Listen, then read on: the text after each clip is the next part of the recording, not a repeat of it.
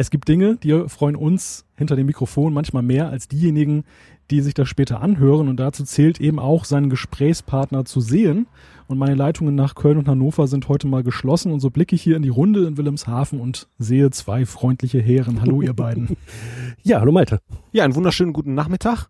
Äh, wir sitzen hier in Wilhelmshaven, schön schattig auf Maltes Terrasse und nehmen ein Livecast auf, aber live im Sinne von, wir sind live, ihr habt nachher dann wieder wie immer vom Band. Genau. Ja, herzlichen Dank für die Einladung. Schön, endlich mal hier zu sein. Nach langen Jahren, die wir uns schon kennen. Endlich in Wilhelmshaven.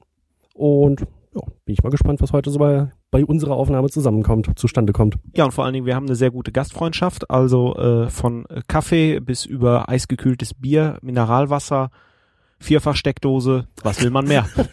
man könnte schon fast sagen, ich bin ein Fürsorger. Ich denke, oh, oh, ist das ein Hinweis?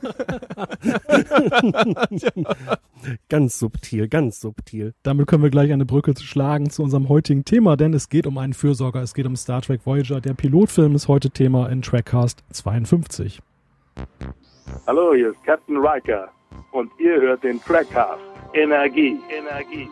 Trackcast, der Star Trek Podcast mit Jan-Patrick Schlame, Thorsten Kroke und Malte Kirchner. Star Trek Voyager, das war die vierte Serie des Star Trek-Universums und sie spaltete die Gemüter.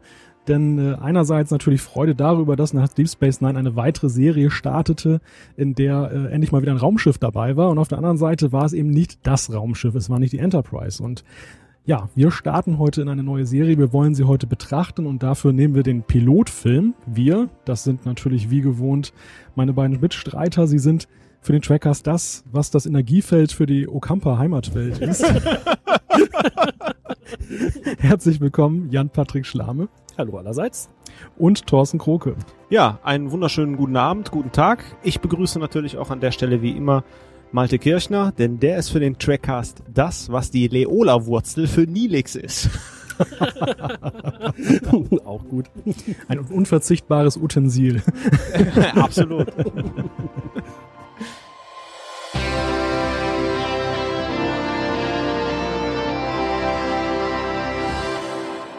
Ja, es sind spannende Zeiten in der Star Trek-Welt. Der neue Kinofilm ist gestartet und bekam gute Kritiken. Eine Star Trek-Achterbahn soll gebaut werden. Und dann das, die neue Star Trek-Serie soll hierzulande auf Netflix laufen. Jan und Thorsten, ist das zu glauben?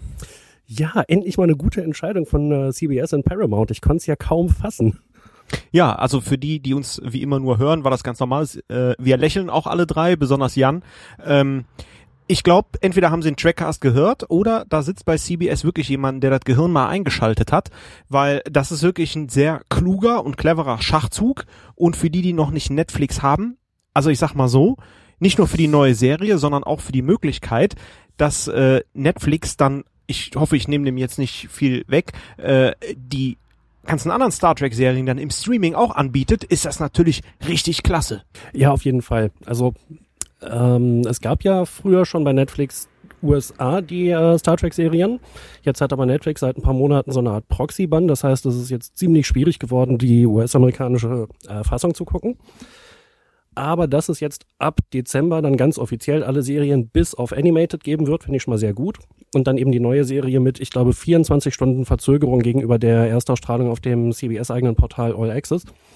Äh, und das im Prinzip weltweit, außer USA und Kanada, das die einzigen beiden Länder sind, wo man All Access buchen kann, halte ich für eine ziemlich gute Entscheidung. Ja.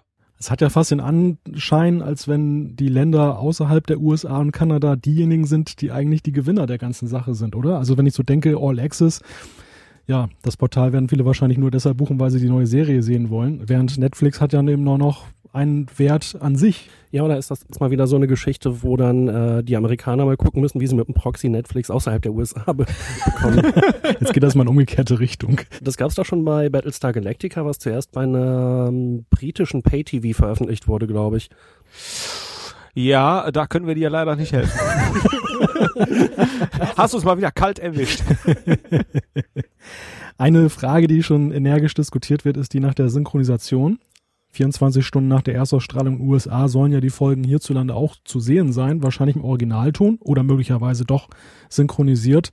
Das ist die spannende Frage. Was denkt ihr denn? Wird das möglich sein, das zu schaffen? Ja, das ist überhaupt kein Problem heutzutage, weil man hat das ja nicht nur bei den Kinofilmen, sondern auch bei vielen Serien, wo wie wir ja im letzten Cast äh, mit Tele 5 gelernt haben, ähm, da gibt's jemanden, der dann verantwortlich für ist. Und mittlerweile sind das tatsächlich die Produktionsstudios, äh, die dann sich äh, um halt lokale Synchronisation kümmern und die lokalen äh, Synchronbüros und Redaktionen anrufen. Man hat das letztens beim Star Wars Film gesehen, wo ja Monate im Voraus schon äh, die Synchro äh, gestartet wurde, beispielsweise.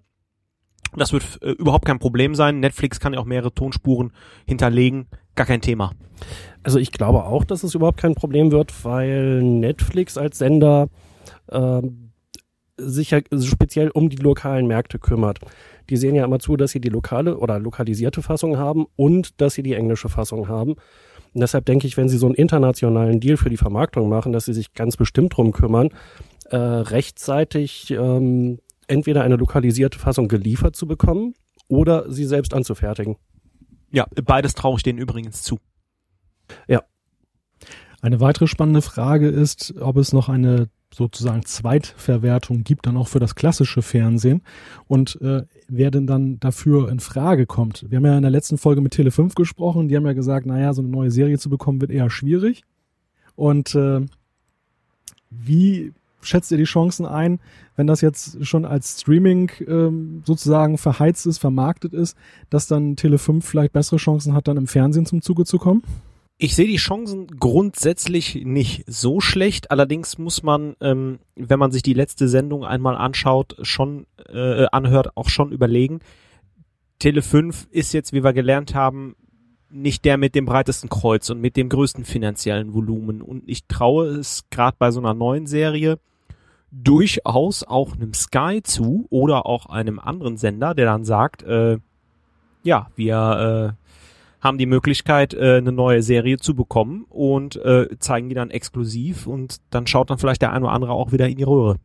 Also es würde ja Sinn machen, dass man eigentlich alle Vermarktungskanäle abschöpft, die es so gibt. Nach wie vor kann, glaube ich, nicht jeder Streaming machen. Das hängt auch von der Bandbreite ab, die man zu Hause zur Verfügung hat. Ähm, für Netflix beispielsweise braucht man, glaube ich, auch eine Kreditkarte oder ein anderes Zahlungsmittel. Das haben noch nicht unbedingt alle. Okay, das braucht man für Sky dann auch. Schlechtes Argument so gesehen. Aber wenn ich jetzt äh, Hersteller von so einer Serie wäre, dann würde ich natürlich versuchen, möglichst viele Deals zu machen weltweit und dann beispielsweise auch zu gucken, dass meinetwegen Netflix erst bedient wird. Dann könnte man mit kurzer Verzögerung Sky bedienen. Und dann irgendwann könnte man das Ganze ins Free TV bringen. Und ob die Serie dann noch so ein hohes Profil hat, dass äh, beispielsweise, ja, dass die, sagen wir mal, finanzkräftigeren Sender die sich schnappen oder ob es dann äh, verarbeitet werden kann für Tele 5. Keine Ahnung.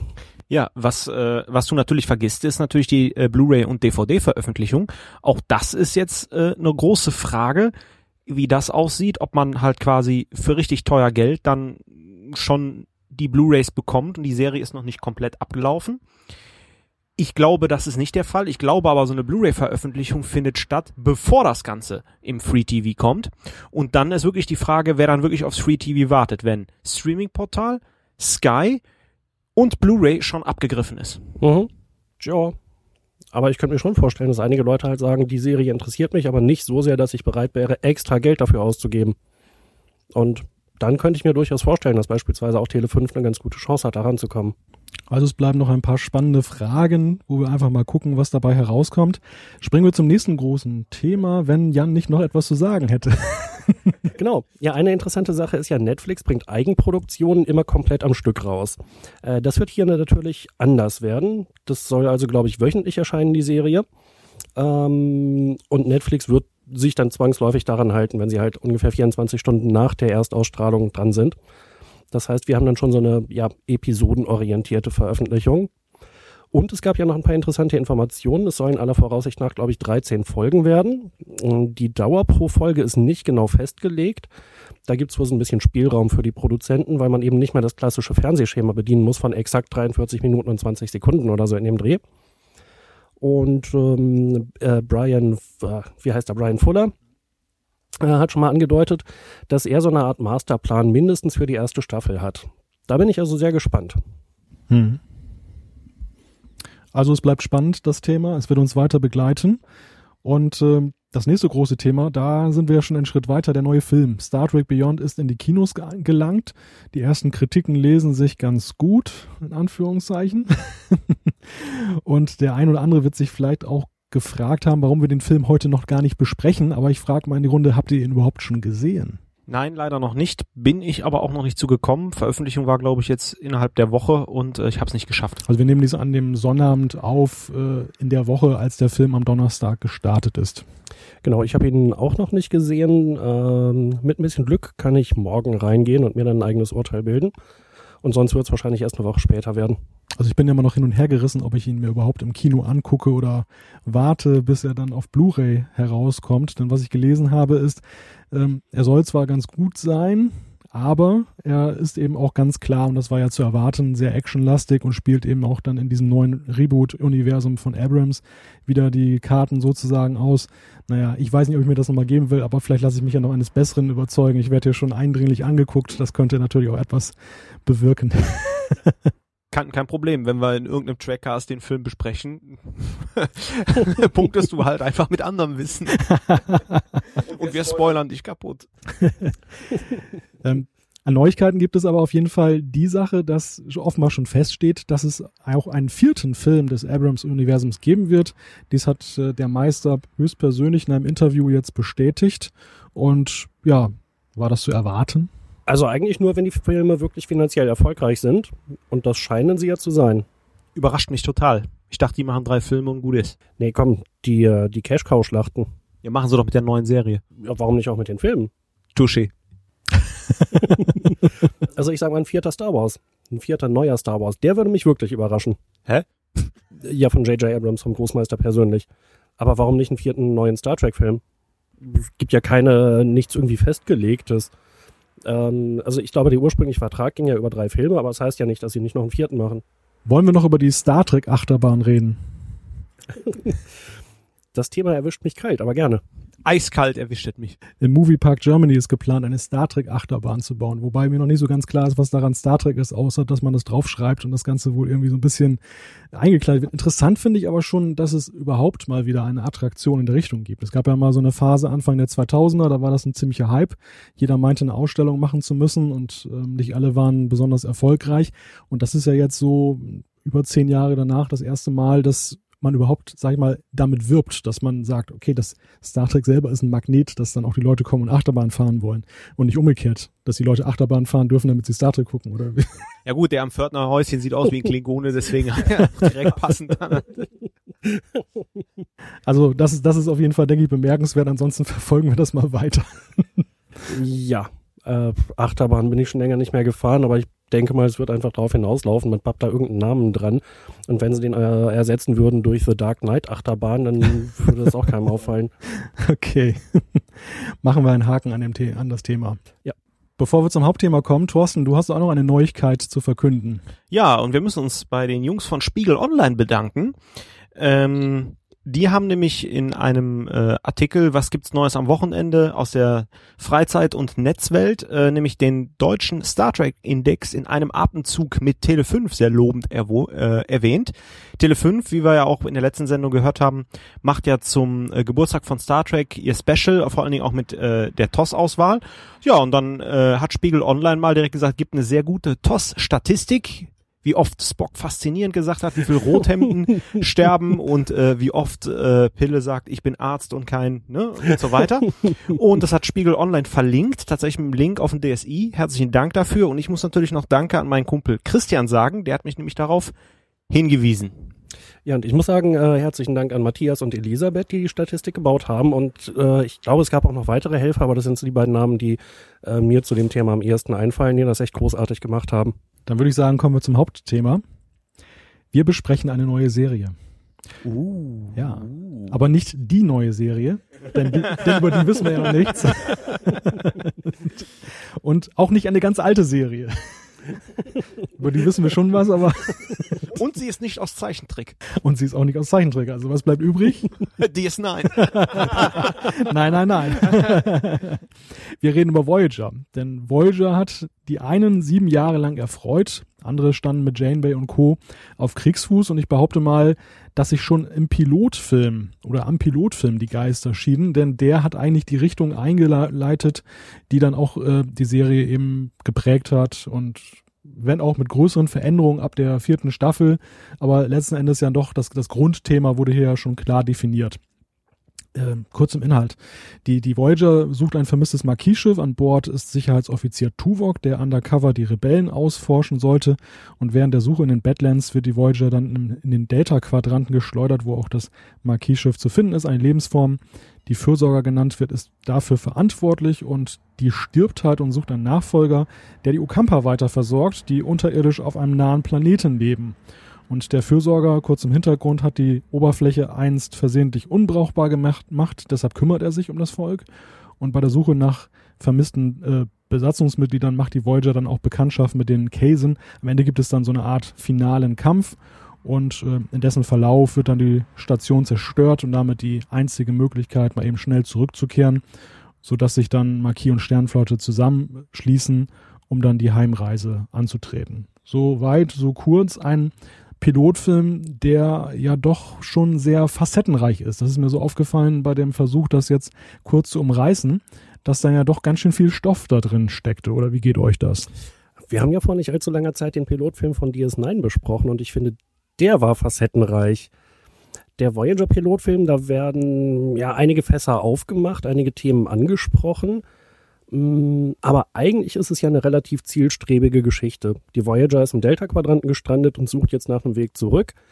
Und am Ende des Pilotfilms steht halt die Erkenntnis, na, so einfach geht's erstmal nicht. Der einzige bekannte Weg zurück, dieser Fürsorger, der ist äh, verbaut. Und jetzt hat die Serie ja eigentlich klar festgelegt, wir müssen uns jetzt voraussichtlich sieben Jahre darum kümmern, wie die Voyager zurückkommt. Mm, ich finde, das ist ein anderes ja eine andere Art von Facettenreichtum als bei DS9, wo man gesagt hat, wir haben hier eine Raumstation, die ist an einem ganz entscheidenden äh, Wegpunkt und hier können wir im Prinzip alles machen, hier sind wir komplett frei. Und Voyager hat sich ja thematisch ganz stark festgelegt von der ersten, ja, von der ersten Folge an. Hm. Ich finde, du hast das sehr gut äh, gesagt. Wenn ich jetzt aber nochmal Maltes Inhaltsangabe Revue passieren lasse, auf den ersten Blick passiert da wirklich viel. Und ich finde, man hätte auch daraus eine erste Staffel machen können. Werden wir ja wahrscheinlich später noch drauf eingehen. Vieles geht mir hier viel, viel zu glatt. Und das ist so der Eindruck, der sich bei mir festigt, ist, man hat viel gewollt, aber nicht gekonnt. Das ist viel eindimensional geblieben. Und das ist auch das, was Malte sagte. Es, äh, es spaltet die Gemüter. Es ist toll, wenn man an ganz viele verschiedene Sachen denkt. Wir haben Charakteraspekte, wir haben äh, äh neue Aliens, wir haben neue Technologien, wir haben übergeordnetes Ziel, weil das ist, wie du sagst, schon klar. Ich finde das positiv. Die Serie hat ein übergeordnetes Ziel, das war bei DS9 nicht der Fall. Aber es wird alles so mit dem Hammer, so lieblos wird, wird vieles gemacht. So, ey, komm, lass noch so einen Konflikt da einbauen. Ja, also eine Sache beispielsweise finde ich ist das Verhältnis von Harry Kim und Belana Torres. Mm, die sind da ja gemeinsam gefangen, beziehungsweise äh, eigentlich nicht gefangen, aber sie sind gemeinsam auf dem äh, Okampa-Planeten, äh, haben irgendwie beide auch eine gemeinsame Krankheit. Und es scheint ja so, als würde sich zwischen den beiden irgendwie so ein, ja, so ein Band äh, bilden. Ja, die hätten in die Kiste gehen sollen. Hätte ich super gefunden. ja, jetzt mal ohne Scheiß. ja, ganz so wollte ich es jetzt nicht formulieren, aber klar. Ähm, da ist halt irgendwie eine Gemeinsamkeit und das ähm, ich habe den Rest der ersten Staffel nicht so ganz, nicht so genau auf dem Schirm, aber ich glaube, das wird nicht groß verfolgt. Und später gehen die beiden halt komplett andere Wege. Ja, Malte, du schüttelst schon im Kopf. Ja, nein, ich sehe das genauso. Also das ist, das ist der Punkt. Es gibt hier vieles, was potenzialreich ist, wo man denkt, da könnte was draus werden und am Ende äh, wird es dann eben relativ schnell beerdigt oder gelöst. Auch das erleben wir in diesem Film, Pilotfilm, äh, vermehrt. Also zum Beispiel, dass dann am Ende Sternflotte und Marquis gemeinsame Sache machen. Klar, das ist naheliegend, aber auf der anderen Seite machen sich die Autoren nicht mal die Mühe, äh, daraus irgendwie einen nennenswerten Konflikt zu machen. Die, die stülpen einfach mhm. die Sternenflottenuniform über, als wenn dann nichts anderes Gar ist. kein Problem, von heute auf morgen. Genau, und, und es war dann ja. auch episodenlang gar kein Thema mehr nennenswert. Also, was mich da ja schon irrsinnig fasziniert hat, ähm, als die Marquis-Crew auf der Voyager äh, ankommt, sagt ja Janeway so, Mr. Tuvok, willkommen zurück. Und äh, in dem Moment wird halt Chakotay klar, dass Tuvok, dem er vertraut hat, ein Verräter ist. Und dann sieht er aber Tom Paris und sagt, naja, Mr. Tuvok, Sie haben ja wenigstens nur Ihre Arbeit gemacht. Mr. Paris, das ist ja der eigentliche Verräter. Dieser Konflikt wird aber auch gleich aufgelöst, indem Paris Tuvok am Ende irgendwie das Leben rettet. Chakotay, nicht Tuvok. Oh, stimmt. Ähm, indem er Chakotay Chakotay das Leben rettet. Und damit ist diese, die Nummer erstmal durch. Ja, und das meinte ich mit, das wie gewollt und nicht gekonnt. Die Tatsache, dass die Marquis in die Crew reingehen, Haken dran, ab, absolut gut. Finde ich auch gut, dass dann halt, äh, dass das gespielt wird, aber das macht man am Ende der Staffel in so einem Cliffhanger, wo dann die nochmal am Scheideweg stehen, wo, wo echt jede zweite Folge dieser Konflikt geschürt wird, Marquis versus Sternflotte, und noch das, was du angesprochen hast. Chakotay gegen Tuvok. Chakotay gegen Tom Paris. Tom Paris äh, gehört ja gar keiner Partei an, der ist Gefangener. Warum, warum sterben alle die Leute, die den am Anfang komisch finden? Die, dieser, dieser alte Doktor und der erste Offizier, die nippeln ab? Ja, ja, sorry, ist, ist so, äh, die, vielleicht hätten die auch später sterben können, ich weiß es nicht. Hätte ja auch noch mal so Chakotay und der erste Offizier hätte auch noch Konfliktpotenzial geboten. Aber der erste Offizier springt durch den Raum, wenn Janeway sagt, festhalten. Was sollte anderes mit dem passieren? ja, aber wie zum Teufel ist der dann erster Offizier geworden? ja, das weiß man auch nicht. Wobei, hält, hält sich Tom Paris fest? Ja, ich glaube, der, der guckt nur nach Study, ne? Verstehen kann man es ja. Ja, aber auch, äh, auch hier ist bei Study dachte ich, boah, cool, Beta-Zuidin am Start. Ja. Die ist dann Steuermann und die beißt dann auch direkt ins Gras. Ja. Ja, das ist auch so ein Mysterium, dass, dass dieser, dass diese Nebenrolle dann ja fast schon vertieft wird am Anfang, möchte ich sagen. Also, dass wir so ein bisschen Back Background bekommen, den man ja sonst bei solchen Nebenrollen nicht sieht. Und im nächsten Moment ist diese Rolle dann ausgeschaltet, wobei das vielleicht auch so ein bisschen der Versuch war, eine Fallhöhe zu konstruieren, dass man eben die Dramatik des Moments erkennt. Weil, ich sag mal, gerade im Pilotfilm ist es einem ja herzlich egal, wenn da jetzt da die Hälfte der Stammcrew ums Leben kommt, die man ja gar nicht kennt, die man zehn Minuten gesehen hat. Und insofern Der, der Captain der Saratoga, den wir in DS9 auch nicht weiter vermisst haben, der halt in der ersten Szene draufgegangen ist. Ja. Ja. Egal. Ähm, was war mir gerade noch eingefallen? Äh, vielleicht, wenn ich noch mal kurz unterbrechen darf, hätte man Kim und Study austauschen sollen? Study überlebt und Kim geht drauf. Weil ich meine, wir wissen ja jetzt, ohne zu spoilern, mit Kim passiert auch nicht mehr wirklich viel, außer dass er einmal pro Staffel aus der Schleuse gezogen Das wäre ja wird. schon fast ein Amazonenschiff geworden, wenn noch dann Seven of Nine in Staffel 4 dazukommt. Hätte man vielleicht einen männlichen Borg genommen. Ja, aber egal, Hauptsache interessante Charaktere. Und Terry Kim hatte Potenzial, wurde aber nie genutzt. Wir sind jetzt schon fast in der Charakterbetrachtung. Ja, ja, sorry, ich, sorry, ich würde die gerne einzeln nachher mal auseinandernehmen. Ähm, Aber also ein Aspekt, äh, gerade noch anknüpfend an das, was wir eben hatten, ähm, etwas später in der Folge, nachdem Harry Kim gefangen genommen wurde oder verschwunden ist, äh, sagt Janeway halt so sinngemäß, ach, es ist so schlimm, so schrecklich und ich kannte ihn gar nicht richtig und macht sich da voll die Gedanken. Aber sie sagt irgendwie nichts über die ganzen Leute, die jetzt schon tot sind. hm. ja, auch das. Also am Ende hat man das Gefühl, oder habe ich das Gefühl, dass das sehr, sehr, sehr schnell zur Tagesordnung übergeht. Also es gibt da kein Wundenlecken und nichts. Ähm, Das, äh, da wird einfach professionell weiterverfahren. Man kann natürlich sagen, das sind ausgebildete Leute, die wissen, mit Konfliktsituationen umzugehen, aber solche Konfliktsituationen, da ist, glaube ich, kein Mensch drauf vorbereitet. Und das ist dann schon etwas fragwürdig, zumal ich dann eben damals dachte, beim Betrachten des Pilotfilms, na gut, das wollten die jetzt nicht alles verbraten in fünf Minuten, das wird dann wahrscheinlich in den nächsten Folgen ein Thema sein. Und nein, Pustekuchen, in den nächsten The Folgen ist es schon fast zur Tages- oder noch mehr zur Tagesordnung übergegangen. Das ist schon sehr schade gewesen, finde ich, weil da hätte wirklich viel Stoff drin gesteckt und ich finde das vor allem deshalb so verwunderlich, weil man ja parallel eine, eine andere Serie produziert hat, wo man gerade solche Plots ja eben dann auch genüsslich auseinandergenommen hat.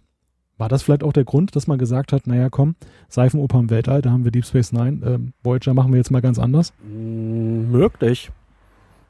Also es gibt ja nicht so fürchterlich viele personelle Überschneidungen zwischen DS9 und Voyager hinter den Kulissen, soweit ich weiß, soweit ich das gerade auf dem Schirm habe. Vielleicht war das der Versuch, mal was anderes zu machen und sich gerade von diesem Seifenoper im Weltraum loszusagen. Aber wo, wenn nicht äh, in der Abgeschiedenheit des Delta-Quadranten, will man denn sonst solche Charakterzeichnungen machen? Und die, die Konflikte auch unter den Charakteren äh, durchsprechen. Also ich glaube, man wollte einen Kontrast schaffen zu DS9, wo es an der Tagesordnung stand, aber man hat ja auch mit dem Erfolgsrezept TNG im Rücken, wo es ja auch immer war, Entwicklung gab mit den Klingonen, mit den Borg, mit den Charakteren an sich, auch mit den Charakteren untereinander, ja schon positive Beispiele gehabt. Ich kann auch verstehen, dass damals, also die Serie ist gute 20 Jahre her, ich glaube 95 ging über den Ether, 94 oder 95. Ähm, damals war es noch nicht so, aber ich finde, man kann schon ähm, der Serie so ein bisschen vorwerfen, das Potenzial, was wir rausgearbeitet haben im Pilotfilm, hätte man besser machen sollen und strecken sollen und halt die Sachen, die funktionieren, einbauen. Ich, ich hätte wunderbar gerne das, was Jan sagte, diesen Tuvok-Chakotay-Konflikt gesehen. Ich hätte wunderbar gerne gesehen, wie Janeway Haddad da die Hälfte ihrer Führungsoffiziere äh, Offiziere mit Study, dem ersten Offizier und dem Doktor über den Jordan gegangen ist. So, die, die verliert die Hälfte ihrer Kommandocrew mal eben.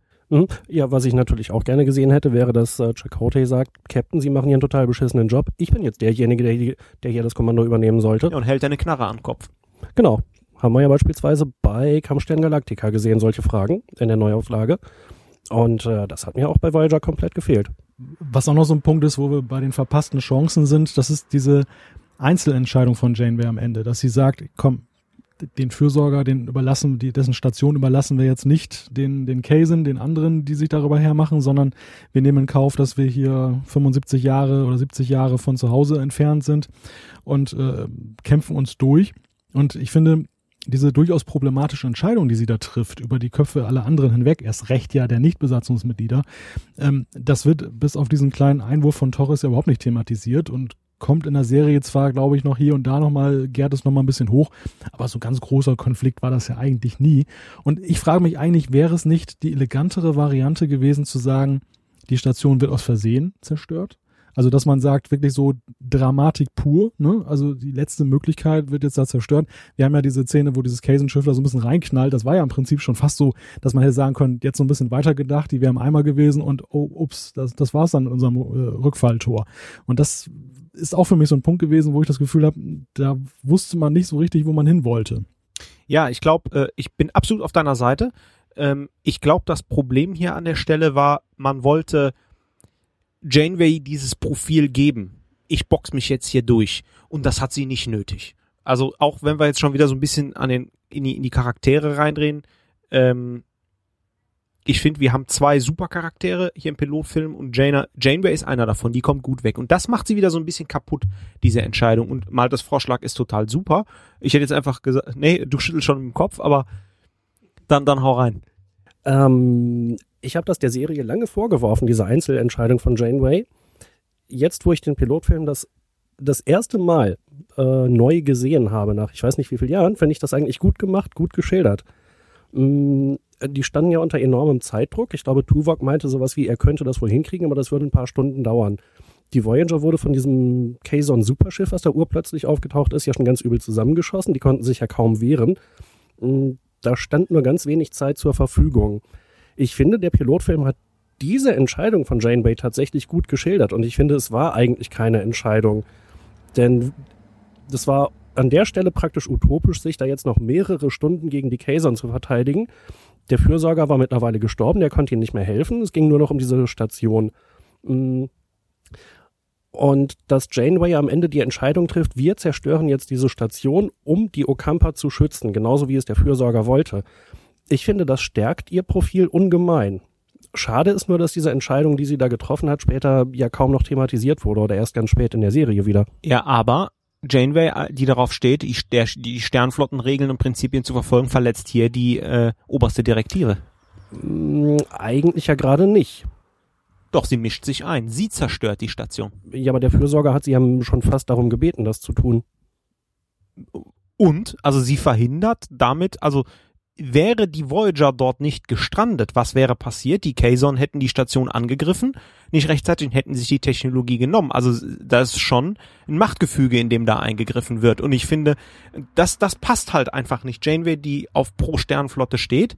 Ich, ich finde deine Argumente super, ja. Kann man auch so sehen, aber ich finde, das passt jetzt wiederum nicht zu Janeway. Aber ja, gut, ich meine, wo ich schon so ein bisschen stutze, ist dieser dramaturgische Kunstgriff dieses riesigen Kaisen-Schiffes, was da plötzlich da des Weges kommt. Man, man fragt sich ja, das sind ja ziemlich dösige Typen am Ende, die sind dann auch mit dem Superschiff ganz leicht zu überlisten. Äh, das passt irgendwie, finde ich, nicht so richtig zusammen. Die, die, die, mhm. die sind ja eigentlich schon ziemlich plausibel, eben als die kleinen Desperados, die da halt überall so sitzen, sich mit ein bisschen Kriminalität und ähm, unter Druck setzen, da so durchsetzen. Aber hier ist, finde ich, so ein, so ein Ausreißer, der natürlich gut ins Konzept passte, der Handlung. Mhm. Aber letzten Endes ja irgendwo ja doch, doch einzigartig blieb. Ich, ich finde, da kommen wir ja auch sehr gut wieder zu dem Punkt zurück, den wir vorhin hatten, dass das alles ein bisschen mit der heißen Nadel gestrickt wirkt. Ähm, am Anfang sind die Kazon irgendwie so ein paar Wilde, die da auf dem Planeten rumsitzen mm, und die man dann irgendwie auch relativ leicht überrumpeln kann, indem man ihnen erstmal irgendwie ein bisschen Wasser dahin beamt und die sagen, oh, aus der Luft geschaffen, das ist ja Wahnsinn, diese Technologie. Dann werden da irgendwie ein paar Löcher reingeschossen und die rennen erstmal los und versuchen das Wasser da zu retten. Also Wasser scheint ja irgendwie auch genauso selten zu sein wie bei Mad Max. Und offensichtlich auch nicht nur auf diesem Planeten, auf dem fünften Planeten in dem System da, sondern im gesamten Quadranten. Oder was weiß ich, in der gesamten Galaxie. Wobei ich genau das charmant finde eigentlich so als neuartigen Ansatz, weil Star Trek war ja immer so eine durchaus bei allen perfekte Welt. Es mangelte ja den anderen Spezies immer an solchen Grundbedürfnissen ja nicht, mhm. sondern es waren ja, wenn eher so geostrategische Geschichten, die dann da eine große Rolle spielten. Und das finde ich ja eigentlich, das, das, das erzeugte bei mir, wenn ich, als ich mir diesen Pilotfilm auch jetzt so nochmal neu angeguckt habe, schon so ein bisschen Stimmung. Und das ist übrigens, weil wir jetzt auch so ein bisschen in negative Richtung äh, gelangen, ähm, auch eine der großen Stärken dieses Films. Er vermittelt, finde ich, sehr gut Stimmung und das ist für einen Pilotfilm. Das fängt damit an, wenn man die Serie im weiteren Verlauf kennt, dass man am Anfang wirklich so ein Titanic-Feeling entwickelt. So wie dann Janeway nochmal mit ihrem Mann kommuniziert, wie die sich da alle nochmal schön auf DS9 vergnügen und man weiß, oh Leute, das wird das letzte Mal sein, dass ihr das seht. und das, das ist schon, das ist schon gut gemacht und das ist gerade, sag ich mal, bei so unfertigen Charakteren, die hier eingeführt werden, die, die wir noch gar nicht kennen, funktioniert das unglaublich gut und das ist genauso nach dieser Ankunft dort, wo dann Nelix erstmal den ganzen Schrott von seinem äh, Monitor wegräumen äh, muss, dann da, also man hat echt so das Gefühl, meine Güte, die sind da im letzten Loch des, des, der Galaxie gelandet und mhm. ziemlich übler Ort und, und äh, das kommt gut rüber, finde ich. ich. Ich möchte aber ganz dringend noch ein bisschen auf den negativen Aspekten rumreiten. Ähm, also okay, Wasserknappheit ist von mir aus gebongt, kann man gerne so machen. Aber jetzt haben wir die Kazon am Anfang also irgendwie so einen Haufen Desperados da unten gehabt kurz danach hatten sie dann schon Schiffe und haben irgendwie mit komplett unterlegenen Schiffen auch angefangen, die Voyager anzugreifen. Obwohl sie keine Transporter-Technologie haben. Das heißt, die müssen irgendwie mit dem Shuttle raufgeflogen sein oder so. Also so ganz komplett unterentwickelt sind sie ja nicht. Und dann kommt aus heiterem Himmel dieses Riesenschiff da angeflogen, was irgendwie zehnmal so groß ist wie die Voyager und auch zehnmal so viel Feuerkraft hat. Mhm. Ähm, was offensichtlich auch durch die Phaser kaum beschädigt werden kann. Aber wenn dieser kleine Marquis Raider da reinfliegt, geht das ganze Ding kaputt. Man kann sich natürlich auch fragen, warum Tom Paris mit dem Shuttle zur Voyager gebracht wird, wenn die an DS9 angeschlossen ist. Sehr schön. Auch diesen Punkt kann ich von meiner Liste streichen. Dieses, dieses, dieses kleine Shuttle wird ja wohl kaum von der Erde dorthin geflogen sein. Genau. Und das, wo, wo ist das Shuttle eigentlich gestartet? Bajor? Ergibt doch gar keinen Sinn. Die haben dann Schwerverbrecher an Bord. Ja.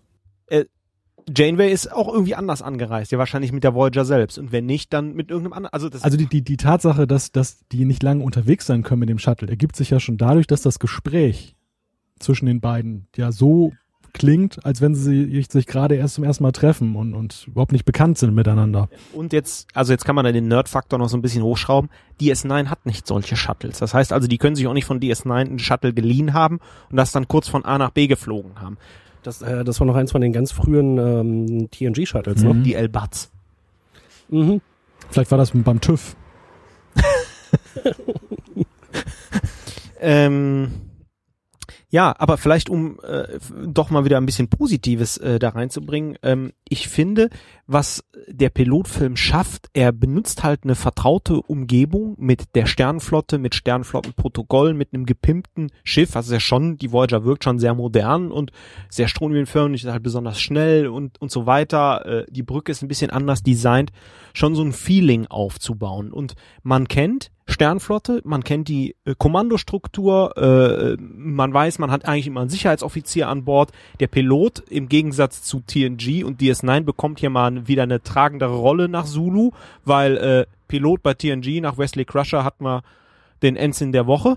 Und äh, ja, ist so. Und bei DS9, ja gut, da hatten wir sowieso, weil wir nur die Defined hatten, da war halt irgendwie Con, Ops und alles irgendwie äh, zusammen in einer Konsole saß, Jetsia Dex, hatten wir auch keinen wirklichen Piloten.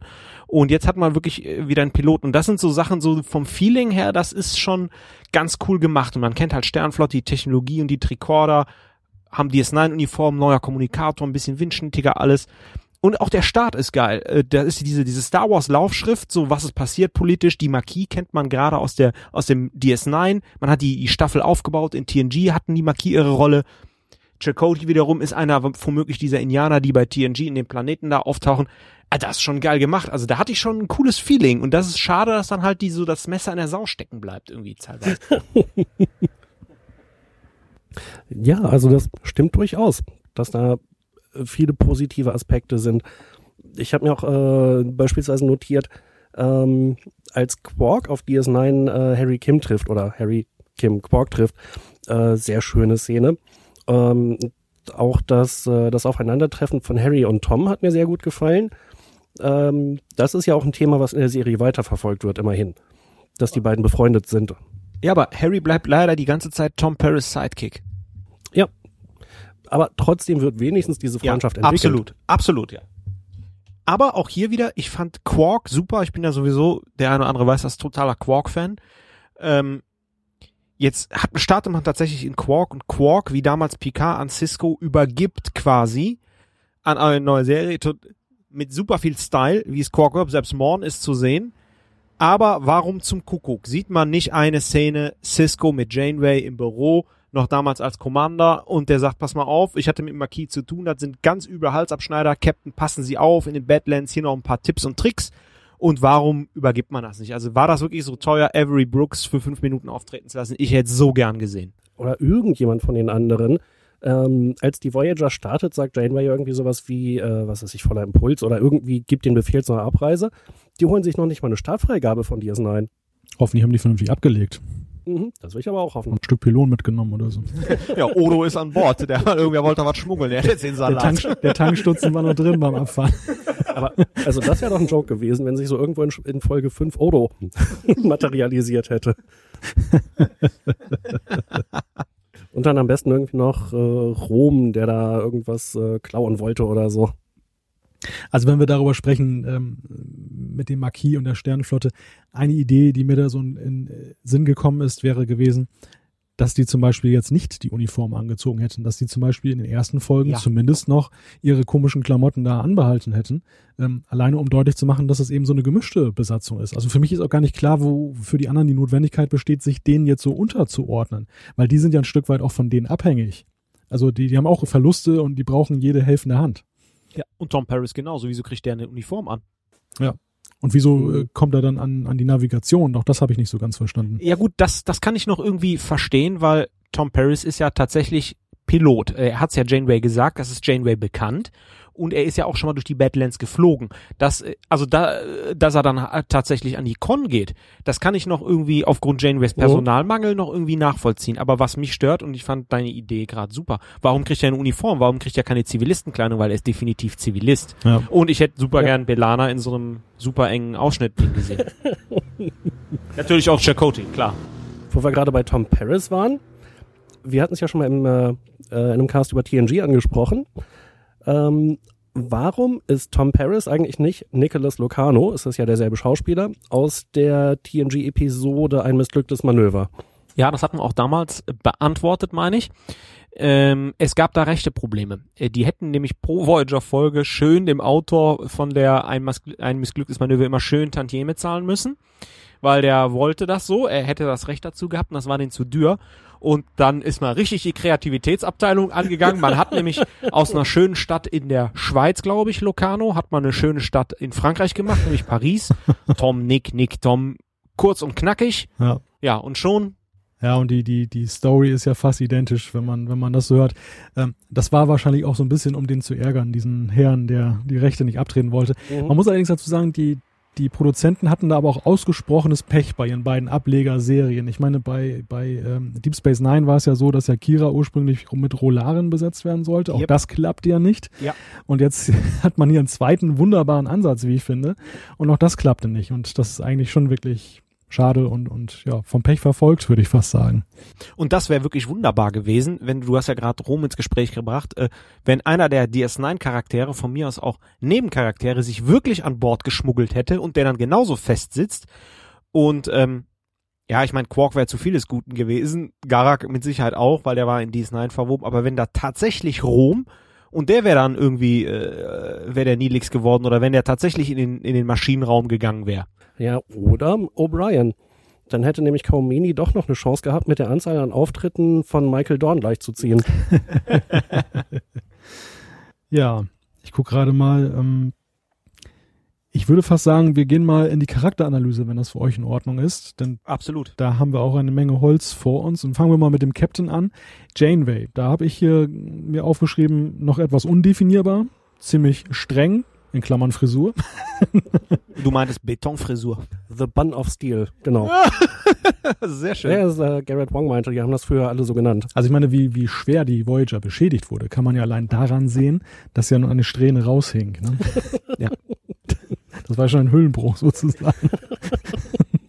Ja, aber man hat ja wie immer das, das Captains-Syndrom ähm, ähm, mit der äußeren Erscheinung. Das zieht sich ja so durch die Serien. Ähm, William Shatner war ja die Uniform so ein bisschen zu eng, deswegen hat er ja zeitweise dieses, dieses Schnürding auch an, diese, dass er so nicht so ganz Senffarben, sondern eher so ein bisschen grünlicher. Der eine oder andere Toss-Gucker weiß, was ich meine, auch so, so ein mit V-Ausschnitt, allem drum und dran, so sexy hexy.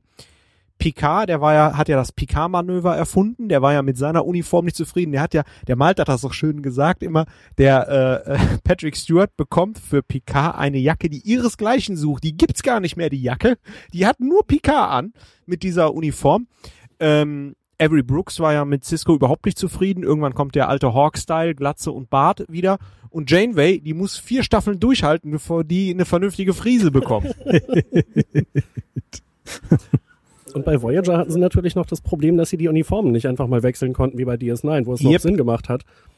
Denn die waren ja so weit abgeschnitten. Ja, aber äh, wir, DS9 hat den, den tollen Kommunikator Voyager zu verdanken, weil es spielt ja, glaube ich, so zeitgleich zu Beginn dritte Staffel die Suche und da bekommen die ja auch ihren den den Voyager äh. Mhm. Aber wir driften wieder ab. Wir sind jetzt schon wieder in der Nerd-Technik, wo wir bei Janeway waren. also ich muss sagen, ähm, wie ich gerade sagte, wir haben zwei Charaktere, die mir ausgesprochen gut gefallen haben. Und Janeway ist einer davon. Ja, es ist noch so ein bisschen hart gezeichnet und äh, noch nicht so ganz ausgearbeitet, aber man muss sich auch damals in die Zeit zurückversetzen und äh, ich fand's total wohltuend äh, und ich will da gar nicht so weit drauf rumreiten, aber der eine oder andere sieht so eine Frau als Captain. Das hat man vorher noch nicht.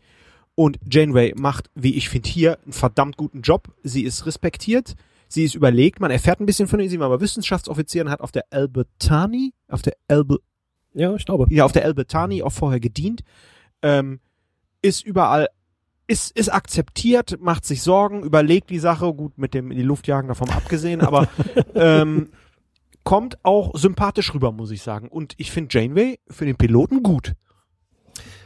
Ja, also ich habe den Eindruck, sie ist vielleicht teilweise noch ein bisschen zu hart gezeichnet, weil man klar machen wollte, das hier ist ein Captain, mit dem ähm, äh, mit dem man sich nicht anlegen sollte, um einfach mal irgendwie die Zweifel auszuräumen, äh, wie tough sie eigentlich ist als Captain. Was sich auch am Ende in dieser Entscheidung widerspiegelt.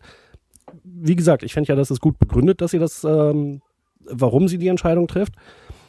Aber es ist halt auch so, sie trifft die Entscheidung, wir zerstören jetzt diese Station und damit unsere einzige Chance ähm, oder unsere einzige bekannte Chance, schnell wieder in die Heimat zurückzukehren. Ähm, also es wird schon klar gemacht, das ist jetzt ein, ein tougher Captain. Wie siehst du das, Malte? Also ich schließe mich da ja an, dass sie noch ziemlich streng daherkommt. Mm, Das war auch ein Problem, das man, glaube ich, noch so über ein, zwei Staffeln mit sich herumgetragen hat, bis man mal so eine äh, ja, Verfassung gefunden hat, die auf der einen Seite halt ihre Autorität darstellt und unterstreicht und auf der anderen Seite aber eben auch dann ähm, ihre weiche Seite hervorruft. Also hier ist es noch so ein bisschen, finde ich, mit dem Holzhammer, dass man sagt, sie hat auch weiche Töne, wenn sie zum Beispiel eben nicht mit Sir angesprochen werden will, also nicht so streng militaristisch, aber gleichzeitig ja doch eben ziemlich herrisch dann eben doch da herüberkommt. Die Das- Sache mit dem Hund oder mit ihrem Mann ist auch eine schöne Szene.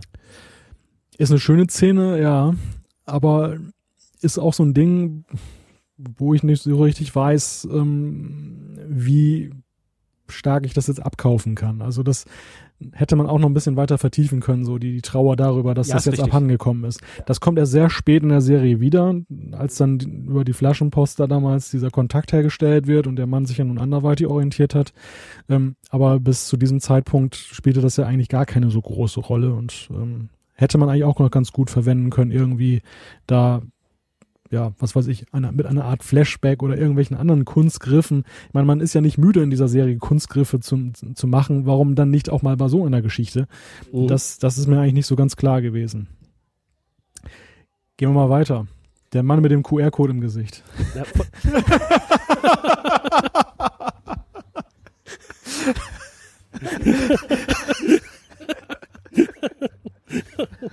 Wenn man den scannt, dann kommt übrigens Take Me Home. Nein, ich bin gar nicht so hart.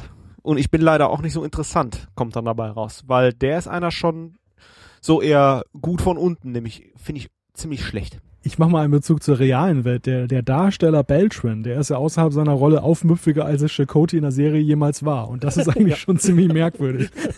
in der Tat. Die, die Frage, die sich mir immer gestellt hat, ist, war er so schlecht geschrieben oder war er auch so schlecht gespielt?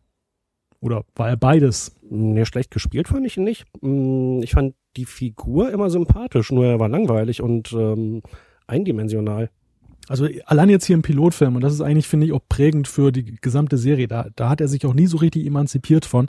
Ähm, er ist einfach schwach. Er beugt sich da jeder Eingabe, die er bekommt.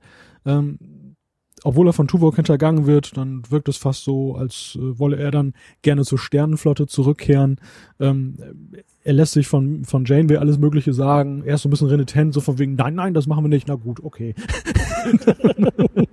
Ja. er gibt auch bereitwillig sein Schiff auf, ne? Zum Beispiel, ja. Mm, Na gut, es war eine relativ kritische Situation, in der er das Schiff gewissermaßen geopfert hat. Aber da hätte er natürlich dann hinterher auch sagen können, Captain, ich habe ihn echt den Arsch gerettet, da will ich aber jetzt was zurückhaben. Ich will hier für mich und meine Crew irgendwie bessere Positionen. Und wie vorhin schon angesprochen, er hätte ja sagen können, ich mache hier noch einen viel besseren Job. Ich habe mein Schiff geopfert, um ihren Hintern zu retten, jetzt will ich ihr Schiff haben. Oder das Kommando übernehmen. Da wären ja ganz viele Optionen gewesen. Und stattdessen zieht er halt gleich eine Sternenflottenuniform an, äh, hat nur einen anderen Pin. Ja, und äh, das meine ich mit ähm, er schlecht, er bleibt blass. Malte hat das sehr schön gesagt, äh, mit er ist, er ist da eher konfliktscheu. Du, du hast das schön gesagt mit, äh, er ist halt nicht konsequent, dass er halt die Sachen nicht nachverfolgt und äh, vielleicht wird er, ich bin mir nicht so ganz sicher, vielleicht wird er auch schlecht gespielt. Ich bin mir nicht sicher, ob die Wahl des Schauspielers auch, er, er ist auch, tut mir leid, für Robert Beltran ist vielleicht ein guter Schauspieler, aber er ist einfach profillos auch gespielt. An ihm ist nichts Besonderes. Man hat vielleicht sogar deswegen ihm noch das Tattoo da verpasst. Weil, äh, ob, ob er jetzt, ja, das, das ist so, der ist wie der erste Offizier, total blass und vielleicht braucht Janeway so auch einen, aber dann hätte man das ausschlachten sollen, dass sie halt einen Weichspüler braucht an ihrer Seite, der, der zu allem Ja und Amen sagt, weiß ich nicht. Aber, äh, Naja, aber so jemand ist ja Janeway eigentlich nicht, sondern ähm, es wird ja relativ schnell klar gemacht, dass Richtig, sie ja. Tuvok hat als, als Ratgeber, als Freund, als Vertrauten. Äh, und Tuvok wird ja früher oder später schon mal sagen, dass sie auch komische oder schlechte Entscheidungen trifft, die sie dann noch überdenkt. Und das gibt's gerade bei Chakotay eigentlich nicht. den hätte ich, Checkout hätte ich sterben lassen, wenn ich im Piloten irgendwann. Ja, also im Großen und Ganzen, soweit ich mich an die Serie erinnere, hätte man ihn echt nicht vermisst, wenn er im Pilotfilm draufgegangen wäre. Die Treppe wäre die Chance gewesen. Die Treppe? Ach so, ja. Ja, dann hätten wir auch diese, diese unsägliche Paris äh, Chakotay, jetzt schuldest du mir was Geschichte und dann alles ist wieder Löschen wohlgefallen auf. Genau. Diese Treppe, die ja auch ein perfektes Gespür für Dramaturgie hat, indem sie in dem Moment runterfällt, wo kein Gewicht mehr drauf lastet. Ja gut, es gelten andere Super physikalische Gesetze im Delta-Quadranten. Ganz offensichtlich. Da war eine Schraube locker. Nee, man, man erinnert nur später an die Folge, ist das die Schwelle, wo auch Warp 10 möglich ist? Oh, da haben wir noch Voyager-Experten hier. Ne? Das ist, äh, ich, wahrscheinlich ja. Mag sein. Moment, war das nicht die Folge, wo dann Janeway und Paris als so Urtiere da rumkräuchen? Auch das kann gut sein, ja. Dann war die das. Das müssen wir im weiteren Verlauf der Serie nochmal genauer besprechen, würde ich sagen. Ja, irgendwann nach Dezember, dann gibt's das auf Netflix. genau. Ja, Paris, das Wort fiel gerade schon. Ähm, widmen wir uns mal seinem Charakter. Finde ich eigentlich recht sympathisch hier. Also finde ich, ist eigentlich so im Pilotfilm einer derjenigen, die, finde ich, schon so ein ganz gutes Normalmaß erreichen, äh, wenngleich seine Funktion mir zumindest ziemlich unklar geblieben ist. Also er ist ja der große Berater, der aber eigentlich gar nichts weiß und der irgendwo total geächtet ist. Also er kennt halt offensichtlich Chakotay persönlich und ein paar andere aus der Crew. Er kann ihn identifizieren. Ja. ja, aber sonst, warum der jetzt extra aus dem Gefängnis geholt wurde, hm, ich weiß nicht, hat er noch mal irgendwas gesagt, wie hier in den Badlands da hinten links abbiegen oder sowas? Ja, ich meine, das haben sie ja schon am Anfang gesagt. Er kennt sich in den Badlands aus, er kennt Leute vom Marquis, vielleicht auch da Verstecke. Also da hätten sie ein bisschen weiter rumreiten sollen. Das haben sie so ein bisschen geschlampt. Also auch hier an der Stelle wieder handwerklich nicht wirklich bis zu Ende gedacht. Nichtsdestotrotz möchte ich mich Malte anschließen. Ich möchte sogar noch einen draufsetzen. Tom Paris ist einer der, der den Pilotfilm rettet. Also mhm. ähm, er kommt unglaublich sympathisch rüber. Er hat, er ist nicht schwarz-weiß wie Chakotay und total blass. Er hat sein Profil äh, es ist undurchsichtig und das funktioniert und das will ich sehen. Und äh, man sieht auch viele Szenen, die um Tom Paris herum gebaut sind. Die, die Szene im Quarks. Die, das erste Aufeinandertreffen mit Janeway, das ist ein super Auftritt für Janeway, wird aber von Tom Paris unterstützt. Er guckt so auf und sie steht da so ein bisschen erhöht. So, so Hände in den Hüften und guckt so runter. Mr. Paris, ich brauche Ihre Hilfe so auf die Tour. Und ähm, das ist halt szenisch sehr gut gemacht und auch da ist Tom Paris am Start. Bei dieser ganzen Harry Kim-Geschichte mit der Rettung ist er am Start. Er rettet Chakotay das Leben. Er baut die Szene mit Study auf. Study funktioniert auch nur mit Tom Paris. Und ähm, er, er rettet den Piloten und unglaublich toller Charakter mit unglaublich viel Potenzial. Mhm. Also da schließe ich mich euch an. Der gute alte Nick Locano. Ja. ja, interessant ist eben auch, dass er offensichtlich irgendwann in der Vergangenheit Scheiße gebaut hat. Dadurch sind drei Leute umgekommen. Deswegen hat er da im Militärknast gesessen. Ähm, das macht ihn zu einem interessanten Charakter, wo er halt selber sagt, da habe ich Mist gebaut und ähm, ja, habe zu Recht meine Strafe da äh, gehabt. Und jetzt ist halt eine Chance, sich zu beweisen. Und da, äh, das ist natürlich auch sein Antrieb, dass er halt zeigen will, dass er es eigentlich drauf hat, ein guter Sternenflottenoffizier zu sein und diesmal auch die richtige Entscheidung zu treffen. Oder richtigen Entscheidungen. Harry Kim. Ja. der ist ja zusammen mit Belana da irgendwie in dieser Krankenstation. Sie wacht dann auf, will da flüchten und er guckt ihr dabei zu. also so richtig aktiv. das war dann in der Szene eigentlich klar. Der so richtig aktiv ist er nicht. Also ich finde, ähm, wenn man das auf den Pilotfilm konzentriert, finde ich Harry Kim eigentlich ziemlich cool. Man hat auch die ein oder, ja, Moment, man hat die eine oder andere Szene, wo, also ne, für die Hörer, Malte jetzt nicht ganz überzeugt von meiner Aussage, äh, man hat die ein oder andere Szene, die aus der Perspektive von Kim geschrieben sind, das finde ich cool. Er ist das erstmal wirklich von zu Hause weg. Er ist frisch gebackener Fähig. Er ist jetzt schon am Popo der Welt mit DS9 wird von Quark übelste Sorte über den Tisch gezogen, möglicherweise. Es gibt so ein paar Szenen, die wirklich mit ihm funktionieren. Dann auf der Brücke, dann findet er sich da nicht zurecht, dann er leidet nochmal extra, ausgerechnet er wird entführt.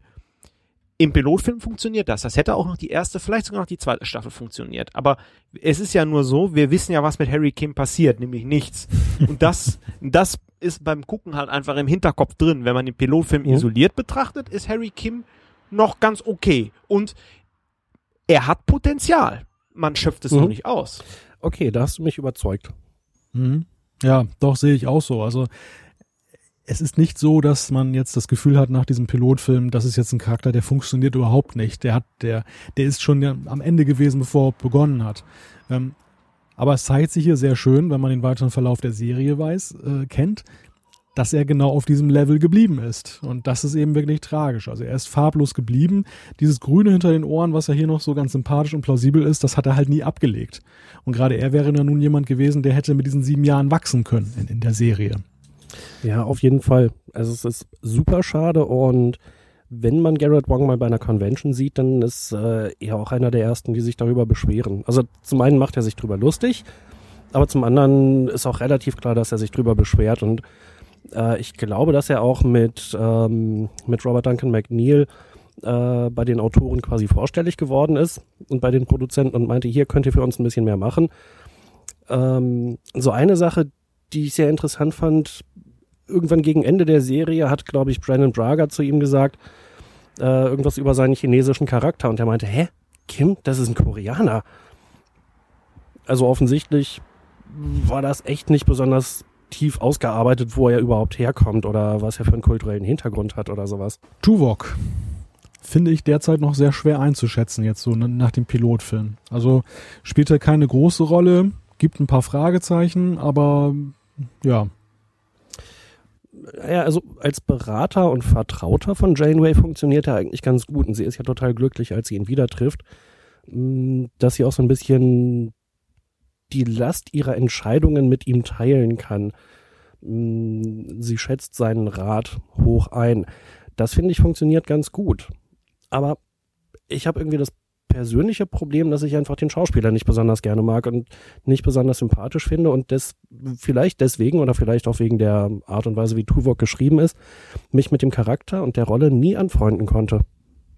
Also ich muss sagen, es bietet auf jeden Fall Potenzial. Ein Vulkanier als Sicherheitschef. Ähm, ich glaube, er hätte mehr Tiefe bekommen, wäre er ähm, irgendwann zum ersten Offizier befördert worden, weil hätte er gleichzeitig so die Mischung aus Beratung und so weiter, man hätte dann sich Chakotay sparen können. Ähm, so schließe ich mich euch an. Ich weiß nicht so recht, was ich mit dem machen soll.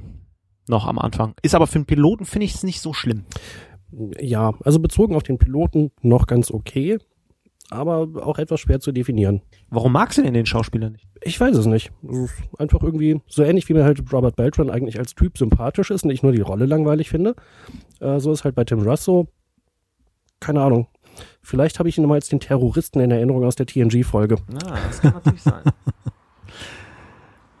ja, ich meine, die, die Figur an sich bietet ja viele Ansatzpunkte. Auf der einen Seite so dieses sachliche, das ist so ein bisschen der Mr. Data. Auf der anderen Seite steckt da so ein bisschen Spock, könnte da mit drin stecken natürlich.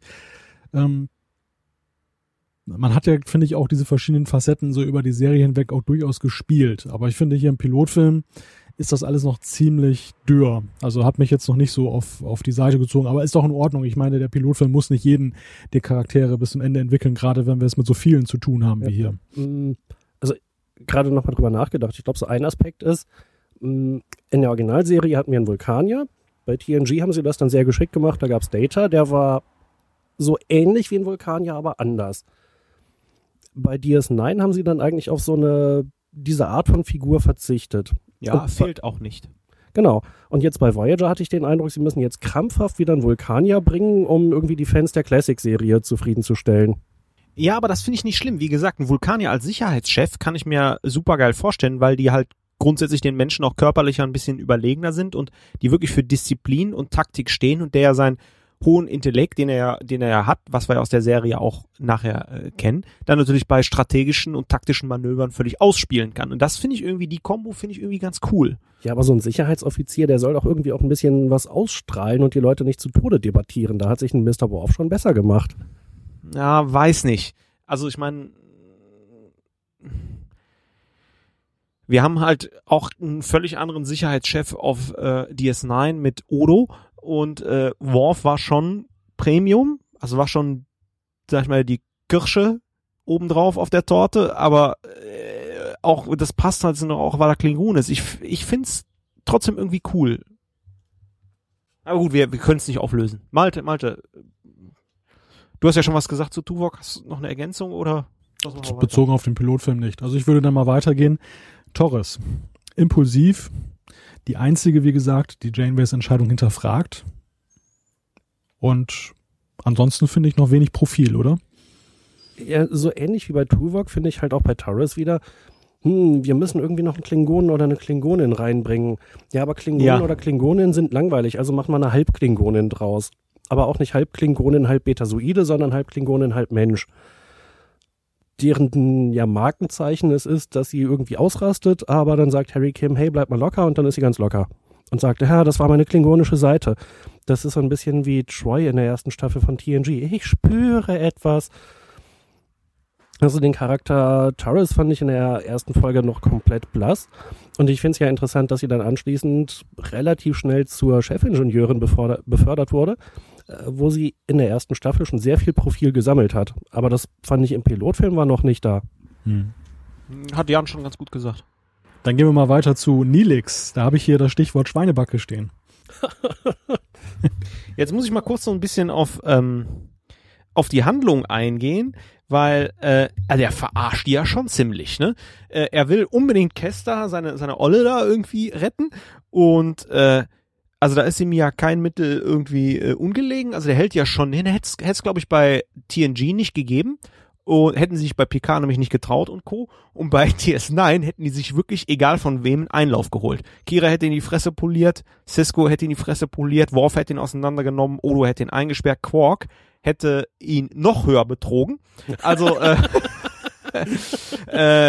äh, gut, ist jetzt ein bisschen überspitzt formuliert, aber also das ist ja schon ähm, eine ganz linke Bazille und das finde ich grundsätzlich ganz cool und was schade ist, Nilix macht nach dem Piloten eine ganz andere Wandlung durch und da wird er zur Nervensäge Nummer eins. Aber wir sind ja hier im Pilotfilm und da finde ich diese Schweinebacke ist unglaublich gut getroffen. Also die Szene, wo sie auf den Planeten runtergebeamt sind und die Kazon Nistrim, nee, Kazon Ogla waren es, ne? Ich glaube ja. Äh, die Kazon getroffen haben.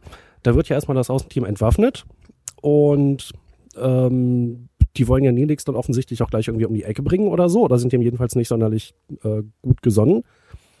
Und dann schafft er es da irgendwie deren Anführer zu bequatschen. Und dann ist eigentlich erstmal okay. Dann taucht Cass so im Hintergrund auf. Er hat sie, glaube ich, gar nicht gesehen, weiß aber offensichtlich, dass sie da ist. Und plötzlich zockt er einem von den Typen, ich glaube dem Anführer, äh, den Phaser oder irgendeine Waffe und bedroht den Typen.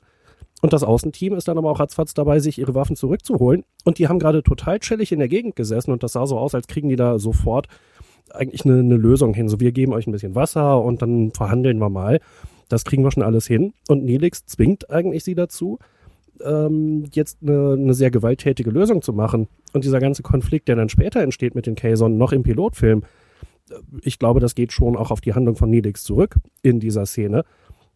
Und dass Janeway dann hinterher sagt, Mr. Nelix, Sie kennen sich doch hier so gut aus, ähm, Sie wollen mit uns mitkommen, na gut, okay, kein Problem. Also ich an Ihrer Stelle hätte gesagt, so ein Halsabschneider wie du, mit dem will ich nichts anfangen. Runter von meinem Schiff. Wir haben uns das letzte Mal gesehen, Freundchen. Ja. Und ähm, wo du es so beschrieben hast, auch wenn er cool rüberkommt, er ist einfach wie Quark. Ja, das kommt dann natürlich noch dazu.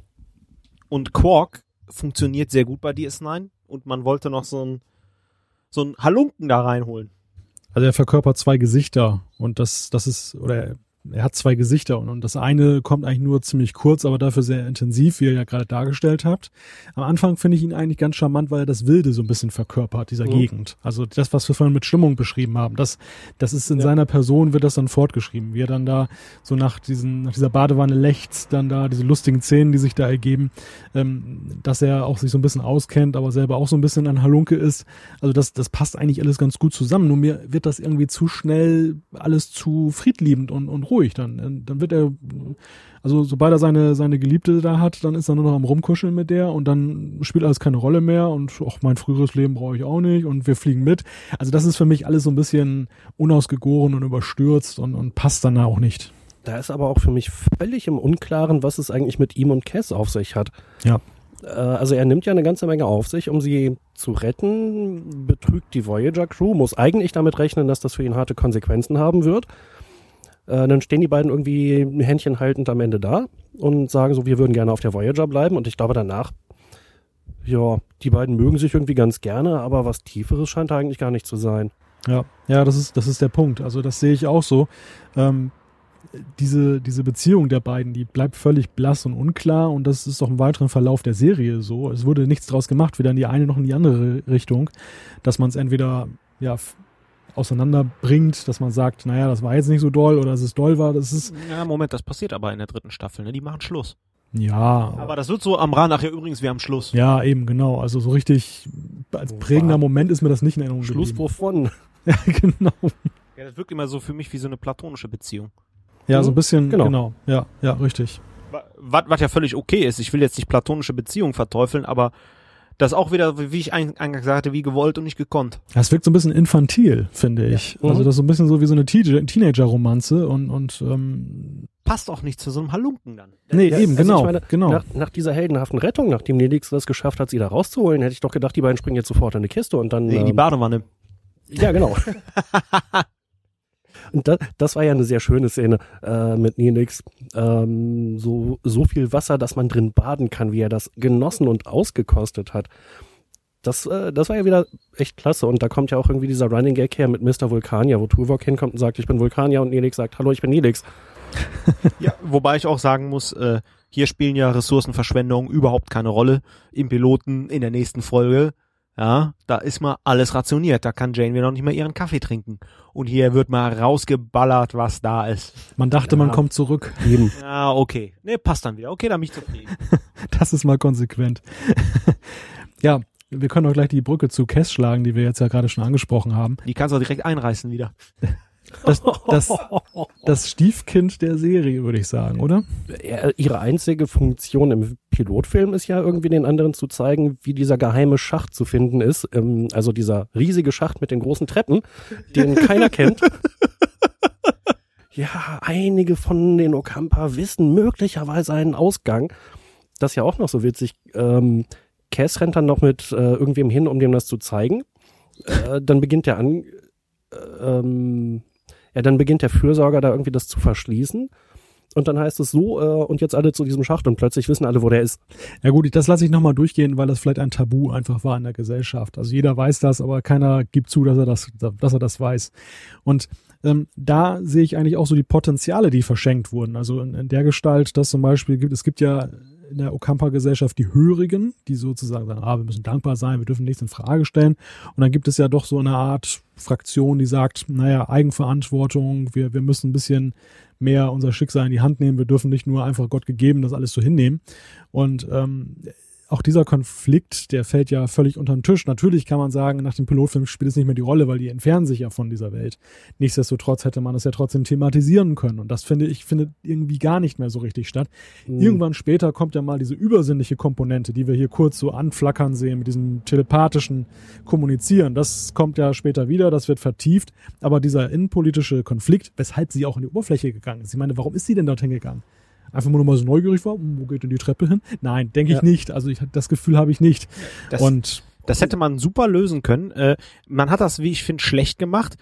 Kess ist, wird ja, wie du sagst, so angedeutet, so als Psi-Wesen 2.0.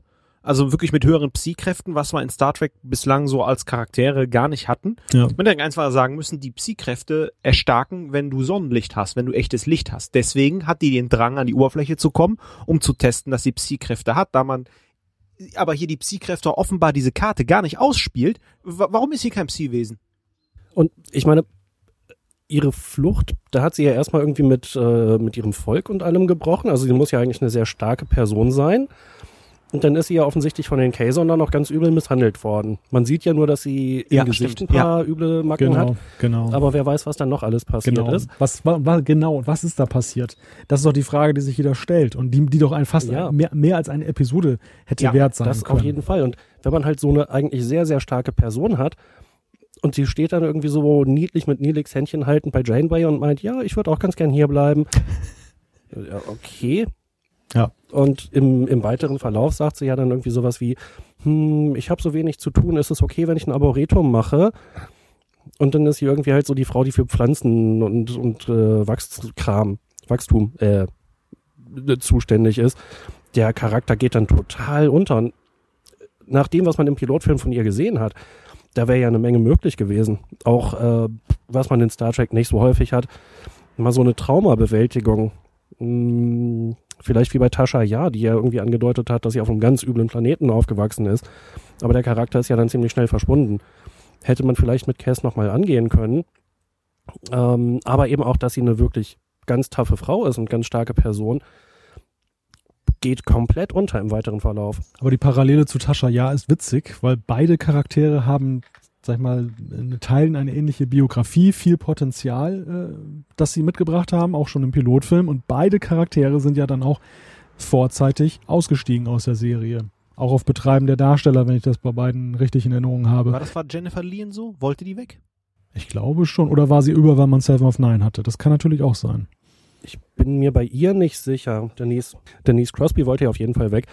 Bei beiden Char- Charakteren ist es bei mir auf jeden Fall so, dass ich sie nicht vermisst habe, weil sie irgendwie nicht, nicht viel beigetragen haben. Also ich habe mal gehört, kann aber auch sein, dass ich ja total durcheinander bringe. Am Ende der dritten Staffel standen, das ist jetzt kein Witz, folgende Charaktere auf der Kippe, Cass und Harry Kim. Einer musste gehen. Und man hat sich dann wohl, vielleicht auch mit dem Schauspieler, äh, für Cass entschieden. Hm. Ja, aber so wie sich's entwickelt hat, hätten man auch beide rauswerfen können. Ja, wobei mir Harry Kim 10.000 Mal besser gefällt als Cass in dem Pilotfilm. Man hätte sie nicht Hm. mitnehmen müssen, aber dann hätte man diese Nilix-Verbindung irgendwie nicht gehabt. Die, sie kommt, glaube ich, nur mit, damit Nilix funktioniert, weil sonst ist seine Motivation in den Binsen. Und Nilix hat die Motivation, die zu verarschen, nicht gebraucht. Er hätte da auch einen Gegenstand rauspulen können, den die Kaysen dem abgenommen haben oder so. Hätte genauso funktioniert. Und schon braucht man keine Cass. Oder aus ihr ein starkes Psi-Wesen machen sollen. Dann mal was ganz anderes. Na, das gab's ja, als sie dann irgendwann später zurückkam und aus irgendeinem vollkommen unerfindlichen Grund total sauer war auf die Voyager. Die Folge heißt, glaube ich, Fu Fury. Hm, genau, Zorn Wut. auf Deutsch, Ja. oder? Zorn oder Wut, genau. So, jetzt haben wir noch einen Charakter, den, der mal wieder vergessen wurde auszuschalten. Der Lichtblick der Folge. Ja, fandst Ich finde, das zeichnet sich schon total ab. Der Doktor hat mir so gut gefallen. Der hat ähm, in so ein paar nicht besonders gut inszenierten Szenen echt oder zwischen ein paar schlecht inszenierten Szenen eine Menge gerettet für mich. Ja, also ich habe hier auch stehen, in der Kontinuität der Serie ist das für mich der am besten eingeführte Charakter. Etwas rätselhaft bleibt, warum, sag ich mal, ein Hilfshologramm so frech ist. Naja, das haben wir doch im Prinzip so ein bisschen bei DS9 thematisiert, wo dann der echte Louis Zimmerman an Bord kommt und das ist ja ein ziemlicher Egomane. Ja, die, die Folge heißt Dr. Bergiers Geheimnis. Müsste in der fünften Staffel gewesen sein. Da lief aber Voyager auch schon zwei Staffeln oder drei Staffeln. Genau, insofern hat sich das ja, hat DS9 das nachträglich erklärt, warum das M Hein Mark I so, so zornig ist. Ja, aber wenn wir jetzt aber mal hat absolut recht, wenn wir uns jetzt den Piloten angucken, ist schon verwunderlich, warum ist der Doktor so? Ja, richtig. Also ich sag mal, unabhängig davon von seinem Erschaffer, aber die Sternenflotte ist ja groß und dass man ausgerechnet ein Notprogramm macht, wo so ein Egomane da sich da so austobt, ist mir nicht so ganz klar. Ja, okay, aber ich fand halt einfach von Anfang an, das war so, ja, vielleicht so ein bisschen wie Data.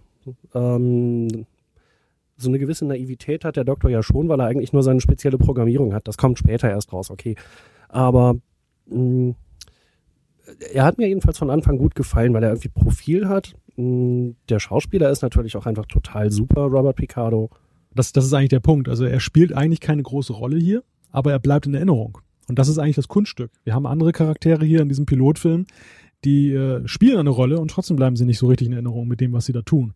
Und ähm, ja, da, da gebe ich dir recht. Das ist einerseits die schauspielerische Leistung. Er kommt einfach auch alleine schon mit seinem Minenspiel immer schon so, so prägnant rüber. Aber die Rolle ist einfach auch bemerkenswert. Und, und äh, man weiß ja auch noch gar nicht am Anfang so, ist das jetzt eigentlich nur in Anführungszeichen eine Episode oder ist das jetzt etwas von, von Bestand? Also seine Rolle wird ja hier im Gegensatz zu der von Nilix und Kess ja gar nicht festgelegt. Und das ist super. Und das ist nämlich gut in dem Pilotfilm. Das wird noch nicht geklärt. Du hast ja gerade schon gesagt, Belana wird Chefingenieur. Das wird ja in der ersten Staffel dann mit, äh, mit Lieutenant Carey, glaube ich, aufgelöst. Das funktioniert sehr, sehr gut jetzt. Das bleibt unklar. Nichtsdestotrotz auf den Piloten beschränkt, ähm, finde ich den Doktor gut, aber er ist auch nicht so, dass er halt komplett äh, sein Potenzial abruft, aber man erkennt es. Aber er weiß ich nicht, ob er, also sehe ich nicht so, dass er, dass er die Episode trägt. Da finde ich Paris stärker. Nee, tragen tut er sie nicht, aber er macht etwas, was äh, kein anderer Charakter tut oder keine andere Szene, soweit ich das in Erinnerung habe, nämlich er bringt Humor. Ähm, Stimmt. Es gibt ja dann die Szene als, ach, wer war's denn? Irgendjemand sitzt in seiner Krankenstation und alle stehen rumrum und wollen irgendwas und der Doktor sagt, alle außer meinem Patienten verschwinden jetzt und Captain Janeway sagt, Computer MHN deaktivieren und weg ist er. Total brillant, tolle Szene. Ähm, und dann am Ende nochmal, äh, da hat ja gerade irgendwie Harry Kim zusammengeflickt, ähm, Führungsoffiziere auf die Brücke. Und dann steht er da, weiß hier niemand, wie man mein Programm deaktiviert. Wobei das Harrys Konter ja cool. Er sagt irgendwie, keine Sorge, ist auch irgendwie mein erst, meine erste Woche hier an Bord oder so. ja. Und Humor ist halt irgendwas, was ansonsten in der Folge im Pilotfilm fast komplett fehlt. Und da ist der Doktor schon mal ein großer Lichtblick. Und das wird ja auch im, im weiteren Verlauf der Staffel und eigentlich der ganzen Serie weiter fortgeführt. Ja, aber den Humor vermisse ich auch nicht unbedingt. Also das finde ich nicht so schlimm. Na, doch ein bisschen mehr hätte man schon machen können. Habt ihr zu Voyager, zum Pilotfilm, noch etwas auf euren Zetteln? Ja, auf jeden Fall. Ähm, interessant fand ich, dass es einen wiederkehrenden äh, Gast gab, den vielleicht nicht viele auf dem Schirm hatten, nämlich Gul Evek. Ich glaube, Thorsten hatte sich den Namen auch schon notiert. Hau rein. Der äh, kardassianische Captain, mit dem sie irgendwie am Anfang einmal kurz kommunizieren. Äh, der ist nämlich schon zweimal bei Next Generation aufgetaucht und dreimal bei, Vo äh, bei, bei Deep Space Nine, bevor er dann hier bei Voyager seinen Auftritt hatte. Und auch der Schauspieler Richard Poe äh, war jedes Mal derselbe. Also das finde ich halt markant, dass es an dieser Stelle eine Kontinuität gibt, dass wir aber stattdessen von den ja, Deep Space Nine Figuren, wie vorhin schon angesprochen, niemanden gesehen haben. Äh, naja, bis auf Quark, okay. Aber kein Captain Cisco, keine Dex, kein Begier. Da hätte sich ja eine Menge angeboten. Oder auch Odo, der noch irgendjemandem ähm, da, keine Ahnung, irgendwas hinterher recherchiert. Ja, finde ich, hast du äh, gut gesagt. Was ich mir jetzt auf jeden Fall noch notiert habe, ist, ähm, was mir eher positiv gefallen hat, was es so Star Trek ist. Man benutzt auch hier so ein bisschen wieder das Alien der Woche, was aber mit dem Fürsorger ganz gut funktioniert. Also wir erfahren ja, er ist wieder ein komplett neues Alien und hat auch ganz andere Fähigkeiten, aber es wird ja später nochmal aufgegriffen und das finde ich, haben sie gut gemacht, halt mit diesem Benjo-Spieler, der auch was älter ist und dann so Star Trek-like, das hat mich an Toss erinnert, die beam runter, hä, irgendwie für uns hier mit diesem, äh, weiß ich nicht, texanischen Landhausstil irgendwie, ähm, äh, wo sie die Crew da zusammenführen, um die halt so ein bisschen lockerer zu machen. Der will die ja dann untersuchen und so und äh, ja, das finde ich halt irgendwie cool gemacht. Also ich fand das ja super obskur, diese Visualisierung, dass da irgendwie so eine nette alte Dame erstmal irgendwie alle zu Kaffee und Kuchen einladen will. Und also ich weiß nicht. Ja, ist obskur, gebe ich dir recht, aber es äh, es funktioniert auf jeden Fall. Find, also ja, man hätte die Szene kurzer machen können, ja, ja. Auch das und dann, als der eigentliche Fürsorger gefunden wird, oder nee, die anderen Lebensformen, da kommen die dann alle mit ihren Mistgabeln nah an. Das, das fand ich schon reichlich obskur. Vielleicht ein, äh, eine Sache, die ich mir noch notiert habe, ähm, die Brücken, äh, die Beleuchtung im Krankenhaus, wo äh, Belana und Harry sind, hat mich so an die TNG-Brücke erinnert. Das ist, glaube ich, fast so dasselbe Muster mit diesem Sternchen, nur weiß angepinselt. Und äh, ich, ich, mich würd, ich habe es nicht gefunden irgendwo im Internet. Ich, mich würde mal interessieren, ob man da so Kulissenrecycling äh, betrieben hat, weil TNG war ja da gerade fertig. Das werden wahrscheinlich Experten unter unseren Hörern wissen. Vermutlich, ich weiß es nicht. Äh, was mir noch einfällt zu dieser, ja, keine Ahnung, texanischen Partygesellschaft da, ähm, die Voyager war ja nur gerade im Quadranten angekommen, äh, schwere Schäden auf dem ganzen Schiff. Und ähm, als die da auf der Fürsorgerstation waren, waren die Uniformen makellos, die Frisuren haben gesessen und ähm, da war irgendwie so ein ganz krasser Sprung, fand ich. Ja, das ist halt Star Trek. Saubermann-Universum durch und durch. Ähm, so, letzter Punkt, den ich mir notiert habe, ähm, ist eher so eine Frage am Ende der Folge wird ja halt das Ziel der Serie und damit auch der Kurs, nämlich zurück zur Erde, ähm, halt eingegeben, aber zieht niemand in Betracht, dass man vom Delta-Quadranten auch zum anderen Ende des Wurmlochs ins Dominion-Gebiet, was zu diesem Zeitpunkt noch nicht bekannt ist, reisen kann und dann so vielleicht so ein bisschen abkürzen kann, ne? Ja, genau. Also mir war es, als ich den Film das erste Mal gesehen habe, nicht präsent, aber ich glaube, Captain Janeway oder Tuvok hätten drauf kommen können, dass der Weg deutlich kürzer wäre. Also wenn man sich hier so äh, Larry Nemeczek Star Trek Fact Files anguckt, äh, sind es vom Strandungspunkt der Voyager bis zum anderen Ende des Wurmlochs im Gamma-Quadranten nicht 70 Jahre Weg. Ja, überhaupt ist ja der, der Ausgangspunkt hier, diese Auseinandersetzung damit, was einem blühen könnte, findet ja gar nicht so richtig statt. Ähm, muss jetzt vielleicht nicht unbedingt in diesem Pilotfilm stattfinden, der sowieso schon vollgefropft ist mit, mit Informationen, mit, mit Geschehnissen.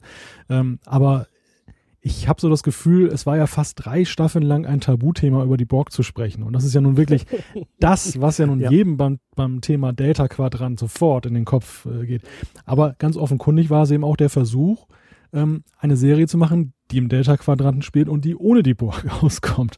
Und ähm, ja, Vielleicht lag darin auch ein großer Fehler, möchte ich fast sagen, der Serie. Weil am Ende kam man natürlich nicht damit da, ohne die aus. Das ist doch ganz klar, wenn ich dahin fliege, wo die herkommen, dann muss ich die auch thematisieren. Dann hätte man wirklich eine andere Galaxie nehmen müssen oder irgendwie sowas. Und ich meine, Voyager war ja eigentlich festgelegt. Die Serie hatte ja einen festen Handlungsbogen. Das Ziel war, zur Erde zurückzukommen. Wie lange sie dafür brauchen, na gut, das musste ja nicht zwangsläufig sieben Staffeln dauern. Wir hatten ja schon mal Solange die Einschaltquoten es tragen. Klar, wir hatten ja schon mal den Gedanken, sie hätten ja auch nach sechs Staffeln zurückkommen können, dann hätte man noch eine komplette Staffel mit den Folgen der Rückkehr gehabt. Das wäre ja auch interessant gewesen. Aber ich bin gerade abgelenkt von dem Gewitter, was hier aufzieht. Ich, ich habe mir noch ein paar Sachen notiert zur Bildqualität. Ähm, ich hatte mir jetzt den Pilotfilm bei Amazon Video angeguckt und gerade am Anfang war also die Bildqualität grottenschlecht. Da war fürchterliches Bildflimmern. Mm, Das hat sich dann so im Laufe von ein paar Minuten gelegt. Aber insgesamt ist es natürlich immer noch keine HD-Qualität. Da kann man, glaube ich, auch Amazon keinen Vorwurf machen, aber es ist natürlich sehr schade, dass nach allem, was ich weiß, keine, äh, kein HD-Remaster von Voyager in Aussicht steht. Und äh, man genauso wie bei DS9 mit der sehr bescheidenen Bildqualität vorlieb nehmen muss. Man sieht auch äh, ein paar unscharfe Szenen. Ja, auf jeden Fall. Äh, dann gab es eine Sache, die mich aber wirklich ganz massiv irritiert hat. Und zwar war es mehrfach so, dass beim Schnitt von einer Szene auf eine andere die Musik einfach brutal aufgehört hat äh, oder abgebrochen wurde. Ich kann mir eigentlich nicht vorstellen, dass so schlampig gearbeitet wurde bei der Produktion dieser Folge. Aber ihr habt euch die ja auch kürzlich nochmal neu angeguckt, denke ich mal. Ist euch das auch aufgefallen oder war das möglicherweise die Fassung, die auf Amazon zu haben ist? Unterscheidet die sich irgendwie? Das ist mir nicht aufgefallen. Aber ich habe auch nicht explizit danach gesucht. Ja, Oder? es war mehrfach. Beim ersten Mal dachte ich noch, habe ich da was verpasst? Beim zweiten Mal habe ich extra zurückgespult. Und beim dritten Mal, ähm, da war es dann also ganz deutlich. Und einen schönen äh, Fehler habe ich natürlich noch. Und zwar beim Angriff auf die Caretaker-Station. da heißt es dann irgendwann, Captain, Kazon-Schiffe nähern sich uns. Äh, woher wissen die, dass das Schiffe von den Kazon sind? Stimmt. Wahrscheinlich haben die so eine Signatur. Die Vermutlich. senden dann immer so einen, so einen Buchstabencode. KZN. Ah, Käse. BRG Borg. Nee, ich glaube, die Borg haben Boah. Boah.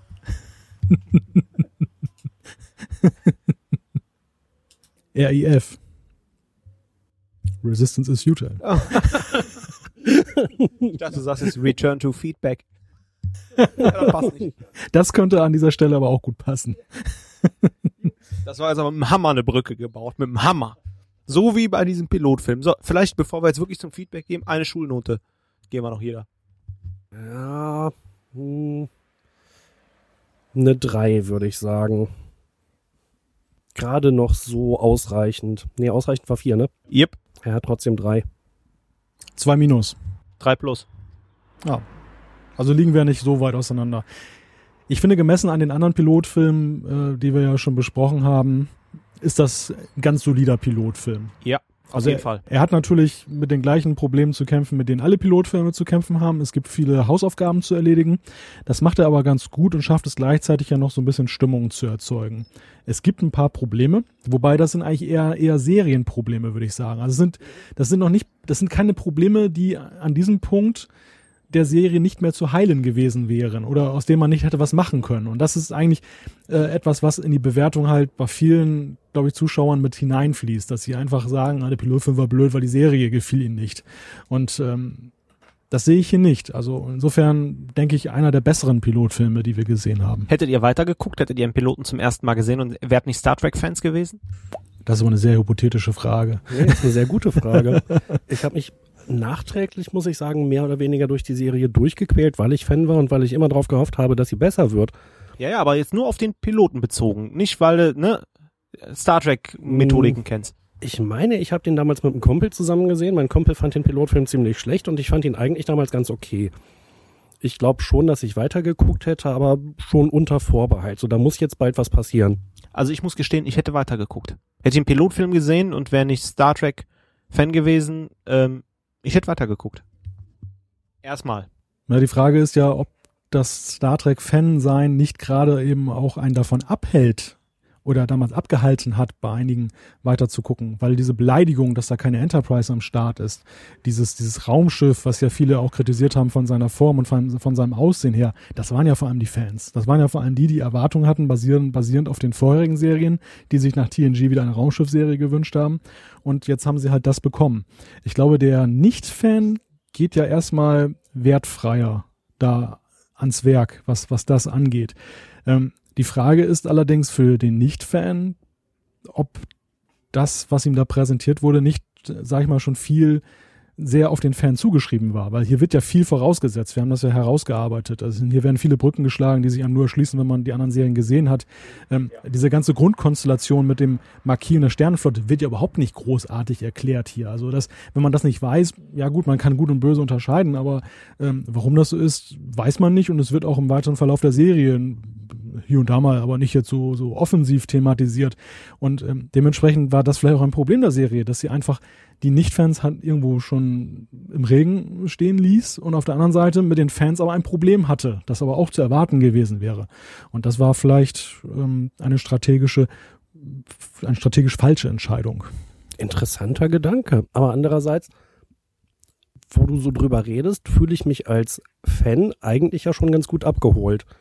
Dass sie halt nicht anfangen, mir zu erklären, was ist die Sternenflotte, was ist die Föderation, wie funktioniert ein Kommunikator und was ist der Teleporter, sondern das gibt's jetzt alles schon und das funktioniert und ich als Fan fühle mich eigentlich zu Hause in der Hinsicht.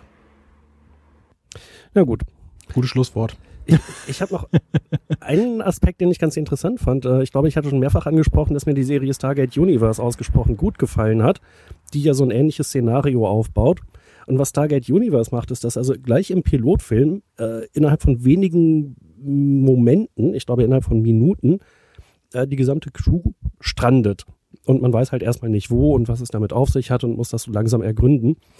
Bei Voyager, ich habe es mir aufgeschrieben, dauert es 19 Minuten und 5 Sekunden, bis die Voyager überhaupt im Delta-Quadranten ankommt und damit im eigentlichen Kerngebiet der ganzen Serie.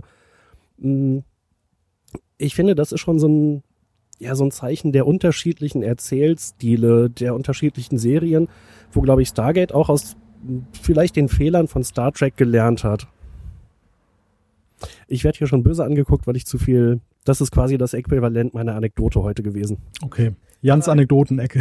Mein, mein, Blick, mein, mein Blick äh, ging nur in Richtung des Busses, weil wir sitzen ja hier so ein bisschen draußen in Outdoor und äh, schau, schauen wir mal, ob ihr die ganzen Hintergrundgeräusche hört. Live-Atmosphäre. genau. It's not a bug. Gut, dann würde ich sagen, machen wir den Deckel drauf auf das Hauptthema. Ja, liebe Hörer, wir haben etwas Unmögliches möglich gemacht. Wir haben gebeamt. Vor ein paar Trackcasts haben wir auch noch darüber gesprochen, ob es möglich ist. Ja, es ist möglich. Wir sind jetzt auf einmal in ganz anderen Räumlichkeiten. Wir haben eine ganz andere Akustik. Die Busse sind weg, die Autos. Denn ein Gewitter nahte, äh, näherte sich uns. Ob es jetzt äh, den Trackcast komplett unterbrochen hätte, wissen wir nicht. Wir sind dann mal auf Nummer sicher gegangen und haben die Location gewechselt. Und jetzt kommen wir zu unserer Lieblingsrubrik, dem Feedback. Juhu. Wir haben nämlich einen ganzen Schwung von Feedback wieder bekommen. Genau, die erste Zuschrift, damit lege ich mal los. Das ist eine sehr lange Zuschrift von Isador über trackcast.de oder vielleicht sind es auch ganz viele Zuschriften, die dann so äh, Stück für Stück entstanden sind, äh, während er den letzten Trackcast über äh, oder mit Tele 5 gehört hat. Unter anderem äh, hat er eine Frage zum Thema, ähm, ob man nicht Doctor Who Classic, also den sechsten, siebten Doktor auf Deutsch, Doktoren 1 bis 5 Englisch mit deutschen Untertiteln bringen könnte. Ähm, ob wir da mal bei Tele 5 nachhaken könnten. Und da haben wir tatsächlich nochmal bei Tele 5 nachgefragt. Ähm, die sagen, Doctor Who haben wir durchaus auf dem Schirm. Also ja, so eine ganz zielgenaue Antwort scheint es nicht zu sein. Aber ähm, ich denke, da kann man mal hoffen. Äh, dann hat er noch was geschrieben zu der Klage von CBS und Paramount gegen das Axana-Projekt. Da hatten wir ja berichtet, dass das auf Betreiben von J.J. Abrams und Justin Lin abgewiesen wurde, diese Klage, oder zurückgezogen. Dazu schreibt Isador, scheinbar war JJs Aussage nicht richtig, denn es gab nun ein Dementi seitens CBS und dann gab es auch neue Fanfilmrichtlinien. Ähm, ja, ich habe das jetzt noch mal ein bisschen recherchiert und ich habe den Eindruck, die Lage ist ziemlich unklar, ob die Klage jetzt zurückgezogen wurde oder nicht. wisst ihr da genaueres? Keine Ahnung. Tja, also ich hatte dieses Fan-Event mit J.J. Abrams und Justin Lin so verstanden, dass es also definitiv zurückgezogen wurde, die Klage. Jetzt scheint es so, dass die möglicherweise doch noch Bestand hat. Die Situation ist wohl etwas unklar. Ähm, einen Aspekt hat Isador noch, oder eine Frage, und zwar, ich suche immer noch nach einem günstigen Recorder der TNG und DS9-Ära. Gegebenenfalls auch nur mit Aufklebern ohne Funktion äh, und den passenden Gürtel, in dem man den Phaser äh, und den Recorder unterbringen kann. Hat jemand sowas oder kennt jemanden, der jemanden kennt oder so ähnlich, der so etwas herstellen kann? Ja, ich denke, die Frage geben wir einfach mal an unsere Hörer. Vielleicht meldet sich ja jemand. Ähm, das Post, Post, Post, Post, Post, Post Skriptum lautet, wann kommt der Firefly Cast?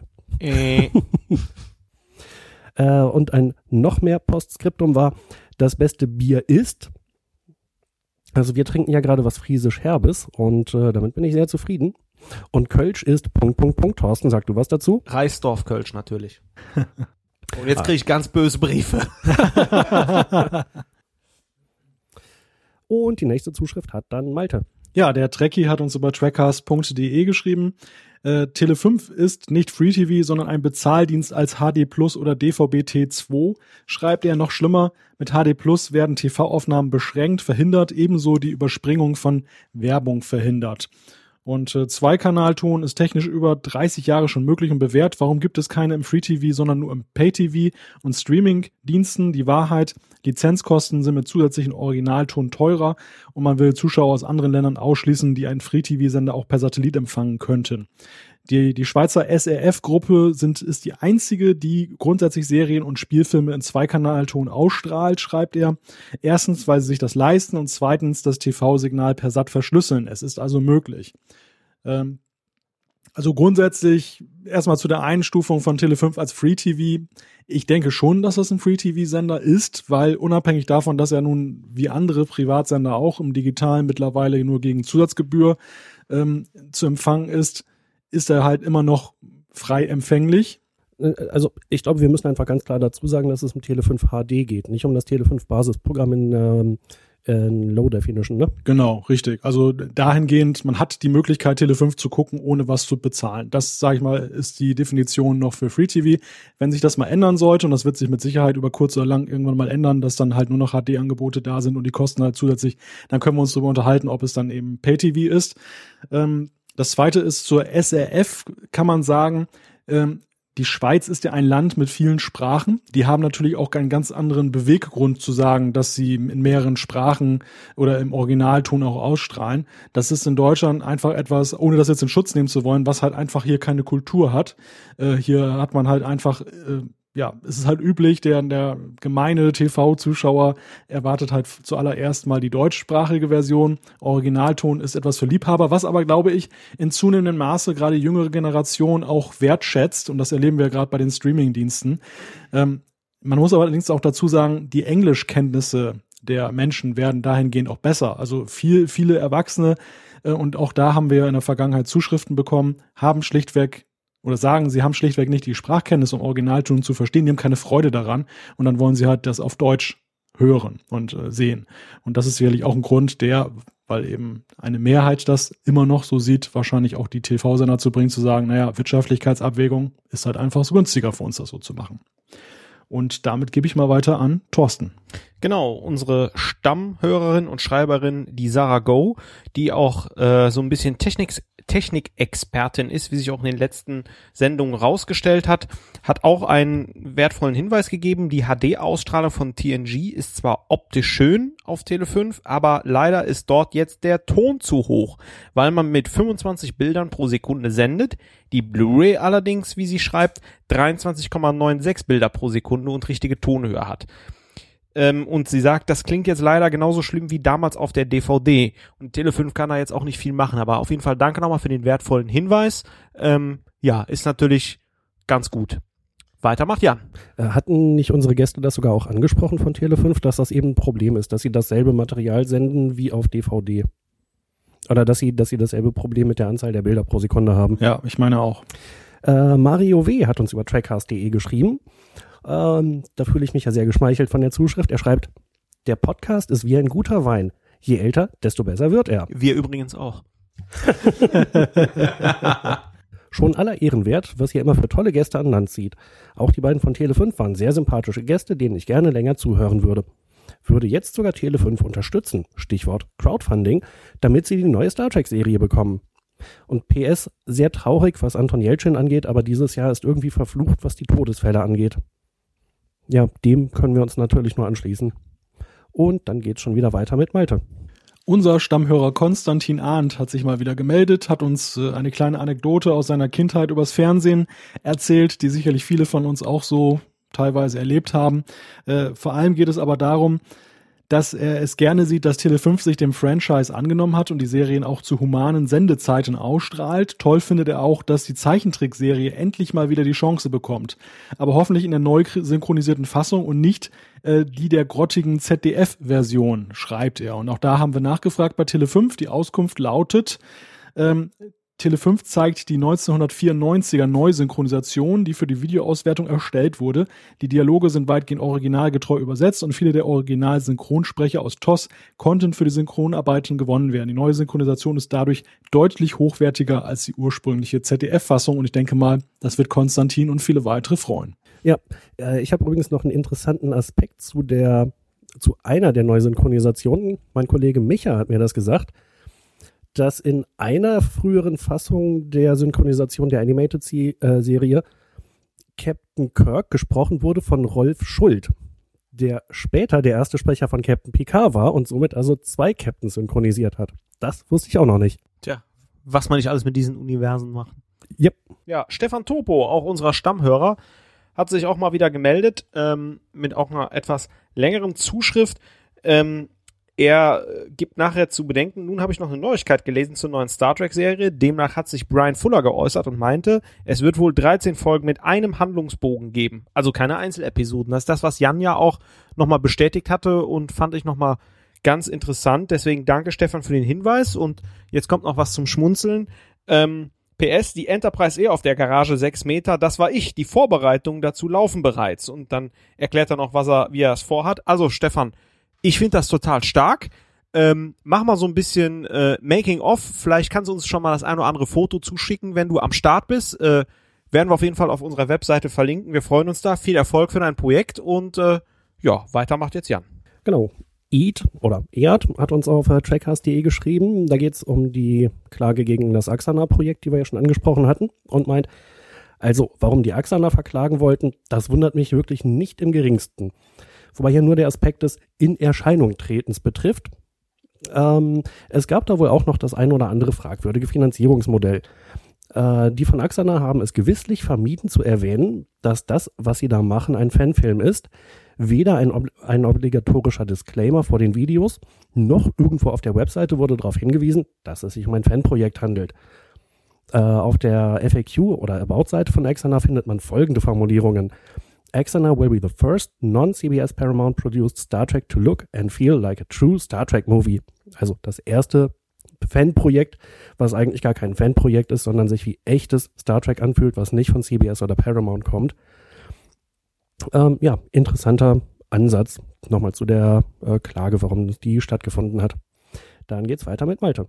Paul Punky hat über trackcast.de geschrieben, da ich über terrestrisch kein Tele 5 bekomme, fand ich das Thema zwar lau, aber nicht ganz uninteressant. Ich habe daraufhin mal nachgefragt bei Tele 5, ob sich an der Antennenfernsehen-Situation etwas ändern könnte und ja, DVB-T2 ist ein Thema, schreibt man uns. Wir befinden uns in Verhandlungen, also es kann durchaus auch wieder für terrestrische Zuschauer ein Thema werden. Ja, ich mache da mal weiter. Ich habe den Chu doch, ich hoffe, ich habe das jetzt richtig ausgesprochen. Der Lieven wird uns mit Sicherheit sonst korrigieren. Ähm, er schreibt zum Thema Musikgeschmack, hm, also ich muss jetzt doch nochmal das Thema Musikgeschmack ansprechen. Also wir sind mal kurz im Musikcast abgedriftet. Tut mir leid, aber ich muss mal eben eine Lanze brechen. Bon Jovi ist meines Erachtens nach, auch wenn ich selbst kaum bis gar nicht höre, weil absolut nicht meine akustische Wellenlänge, ebenso wie auch Phil Collins oder Deepish Mode, solider Musikgeschmack. Wenn ich mir so manche Totalausfälle mit anhören muss, die heutzutage so produziert und in den gängigen Radiosendern rauf und runter geplärt werden, in qualvoller Redundanz. Na gut, fürs Radioprogramm können wir noch nichts, aber auch da wäre es ja mal ein Thema. Deswegen äh, danke auf jeden Fall für deine Zuschrift. Äh, das war wirklich off, off, off Topic. Deswegen schnell macht der Jan weiter. Genau, mit einer Zuschrift von Daniel auf trackcast.de. Kleiner Tipp für eure News-Sektion. In Berlin ist gerade die Ausstellung Things to Come gestartet, eine Sci-Fi-Ausstellung. Auch einiges an Star Trek zu sehen, unter anderem Kostüme. Sehr schöne Ausstellung. Das Ganze im Deutsche Kinematik oder als Deutsche Kinematik im Sony Center. Äh, ja, geben wir an dieser Stelle gerne weiter. Und wer hingeht, kann ja gerne mal, äh, ich weiß nicht, ein paar Bilder posten oder einen Facebook-Beitrag machen oder so und darf uns gerne dann einen Link schicken. Dann äh, packen wir das nächstes Mal gerne in die Show Notes. Und weiter geht's mit Malte. Quantentorpedo hat uns über trackcast.de geschrieben. Nach 51 Trackcasts muss ich hier mal eine kleine Kritik loswerden. Bitte, liebes Trackcast-Team, bemüht euch doch ein wenig, den englischen TH-Laut e- endlich richtig auszusprechen. Der soll nicht wie ein S klingen und auch nicht wie ein F. Mir fällt das nun schon so lange negativ auf, dass ich jetzt, dass ich es jetzt einfach mal loswerden musste. Ansonsten bitte weitermachen wie bisher. Ja, und äh, die Nagelprobe macht jetzt Thorsten. das war so, war so klar, dass ich Chinesen und ich glaube auch groß, äh, großteilig bin ich schuld. Ich spreche es, glaube ich, falsch aus. Ne? Deswegen, ja, Locutus of Borg hat uns bei trackcast.de geschrieben, ganz kurze Nachricht. Tja, wie könnte man diese Episode nennen, in der sich der Trackcast mit Tele 5 trifft? Ganz einfach. Ich versuche es jetzt auch sehr sexy zu sagen. The best of both worlds. Ah, sehr schön. Weiter macht Jan. Genau, wir haben noch eine Zuschrift von Sarah Go. Und ich glaube, an der Stelle müssen wir uns nochmal entschuldigen, dass ab und zu Kommentare einfach verschluckt werden, wenn man sie äh, abschickt. Ähm, da scheint was verloren gegangen zu sein. Sie meint jedenfalls, na gut, zweiter Versuch. Im Interview wurde gesagt, dass die Folge Das Tötungsspiel nicht am Nachmittag gezeigt werden darf. Jetzt wurde diese Folge früher bei Kabel 1, Sat 1 und auch bei Tele 5 schon mehrfach nachmittags oder am Vorabend gezeigt. Und die DVDs der vierten Staffel haben auch eine FSK 12 Freigabe. Die VHS-Veröffentlichung war allerdings erst ab 16 freigegeben, was ja zur ausschließlichen Nachtausstrahlung passen würde. Ist denn die FSK 16 Einstufung korrekt und die nachmittäglichen Ausstrahlungen waren rechtswidrig oder waren die gekürzt? Ist die DVD-Fassung gekürzt? Das gab es ja auch bei der DS9-Folge Die Abtrünnigen. Kann das jemand erklären? Äh, auch da haben wir nochmal bei Tele5 nachgefragt. Und ähm, die müssen das noch mit ihrem Jugendschutzbeauftragten besprechen oder klären. Und das reichen wir dann in der nächsten Sendung nach. Peter Borgi hat über E-Mail geschrieben. Es war wirklich toll, mal einen Einblick hinter die Kulissen eines Senders zu bekommen. Nun kann man sich endlich etwas besser vorstellen, warum die Sender manchmal für den Zuschauer komische Entscheidungen treffen. Können wir nur unterstreichen. Herzlichen Dank. Ja, ich mach mal weiter. Der Christoph aus Erkelenz aus meiner Heimatstadt hat sich gemeldet und äh, der hat etwas ganz Interessantes entdeckt, nämlich auf StarTrek.com gibt es die von Paramount bezüglich von Star Trek Fanfilmen festgelegten Regeln. Den Link stellen wir gerne in die Show Notes. Der Christoph hat sich das auch mal durchgelesen, hat gesagt, ja, ähm, da ist so eine Klausel drin, das Ding darf nur 15 Minuten lang sein.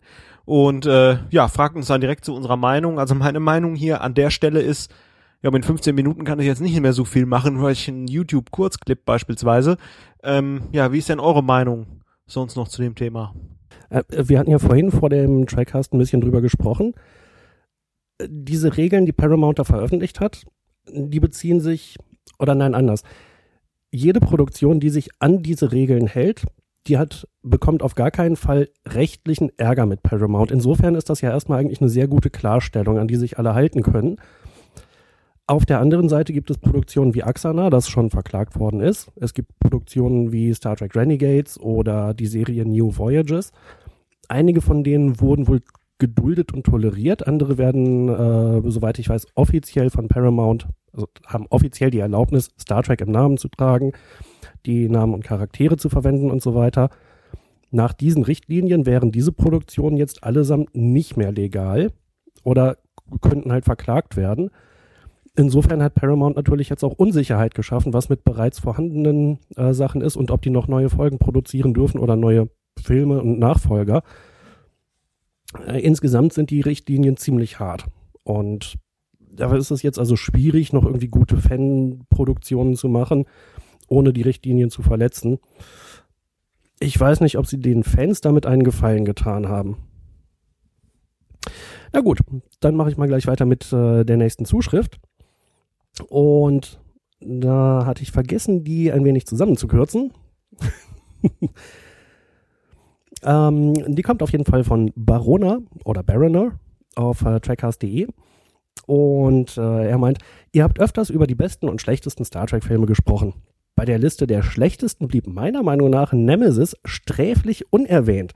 Ist schon sehr lange her, dass ich den gesehen habe, aber der fällt für mich in die Rubrik substanzlose Anbiederung an den Mainstream. Da finde ich selbst den fünften Film besser.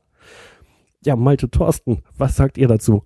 Ja, ohne zu sehr auf Trackcast Nummer 94 äh, vorauszugreifen, soll noch einer sagen, wir planen hier nichts. Ähm, ja, also in unserem ganzen Star Trek Filme Bashing haben wir uns ja schon eher auf TOS konzentriert. Damit haben wir auch denen jetzt wieder Einhalt geboten, die sagen, wir würden uns nicht mit TOS in der Sendung beschäftigen.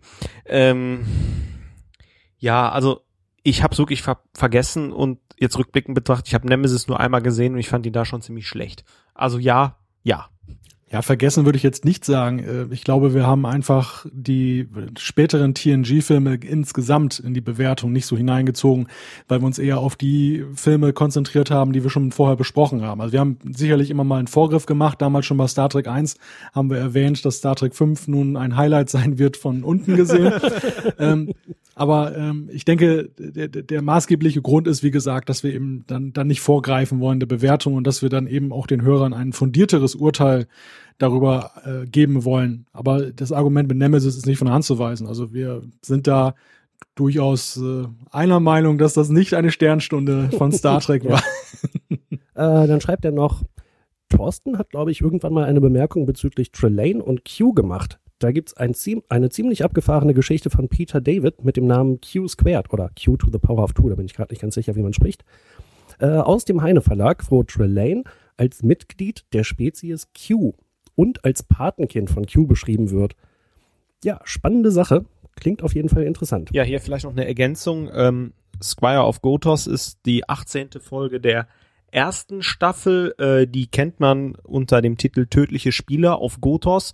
Ähm, da ist halt so ein Q-artiges Wesen, ähm, was halt gerne so Gladiatorenkämpfe sich anguckt. Das ist halt auch ziemlich ikonisch, weil man kennt das mit dieser Musik, Netz und Kirk so halb zerrissenem T-Shirt. Ähm, ja schon eine interessante Episode der ersten Staffel. Äh, dann meint er noch, so, steter Tropfen höhlt den Stein, wie wär's mal mit einem Toss-Cast? Aus meiner Perspektive kann ich sagen, ähm, da es ab Dezember alle Star Trek-Serien bis auf die neue Serie und bis auf ähm, Animated bei Netflix geben wird und ich sowieso Netflix abonniert habe, äh, ist für mich zumindest die Hürde weggefallen, dass ich keine Lust hatte, jetzt irgendwie 150 Euro mir für die äh, Blu-rays auszugeben. Und ähm, anschauen möchte ich mir die Serie auf jeden Fall. Und dann habe ich natürlich auch Lust auf einen Tosscast. Ja, also ich meine, wir haben es ja zu Genüge gesagt. Es kommt auf jeden Fall ein Tosscast. Äh, wir wissen halt noch nicht wann. Also ich habe das ja gerade aus Scherz gesagt. Ähm, wir haben schon ein paar Folgen immer in Planung. Toss kommt, aber ist jetzt, glaube ich, erstmal nicht am Horizont. Also wir haben das ja auch schon jetzt paar Mal beantwortet. Und ähm, ja, also wir werden nicht schneller Toss besprechen, je öfter ihr danach fragt. Zum Schluss dürft ihr noch über meinen Nickname spekulieren, sollte nicht so schwer sein. Hm. Hat jemand von euch eine Idee? Weil ich habe drüber nachgedacht und bin nicht drauf gekommen. Keine Ahnung. Okay, dann äh, musst du uns mal einen kleinen Tipp geben, dann versuchen wir es nächstes Mal nochmal. Aber nach dem Schluss kommt dann noch ein Hinweis. Außerdem, da ja öfter auf andere Star Trek, äh, Quatsch, auf andere Science-Fiction-Franchises angesprochen, äh, angesprochen werden, was haltet ihr eigentlich von den Serien äh, Stargate und Farscape? Ja, Stargate hatte ich ja vorhin schon angesprochen und Farscape, da kann ich mich nur anschließen, ist aufs Dringlichste zu empfehlen. Großartige Serie. Habe ich beide nicht gesehen, will ich auch nicht gucken in nächster Zeit. Die Show. Wieder was verpasst? okay, also der Farscape-Cast lässt noch ein bisschen auf sich warten. Mangelt noch im Moderatoren. Einen haben wir schon mal. Weiter geht's mit dem Ingenieur, der hat über trackcast.de geschrieben, auch ein großes Lob an Tele5. Er findet, dass die super sich dafür einsetzen, alles zu zeigen. Und äh, ja, er lobt halt auch die äh, Möglichkeit oder die TNG Blu-rays, die hat er von seiner Freundin bekommen. Und in einer Folge, wo es um Datas Tag geht, da konnte man eine Fliege in Spot, Spots Futter erkennen.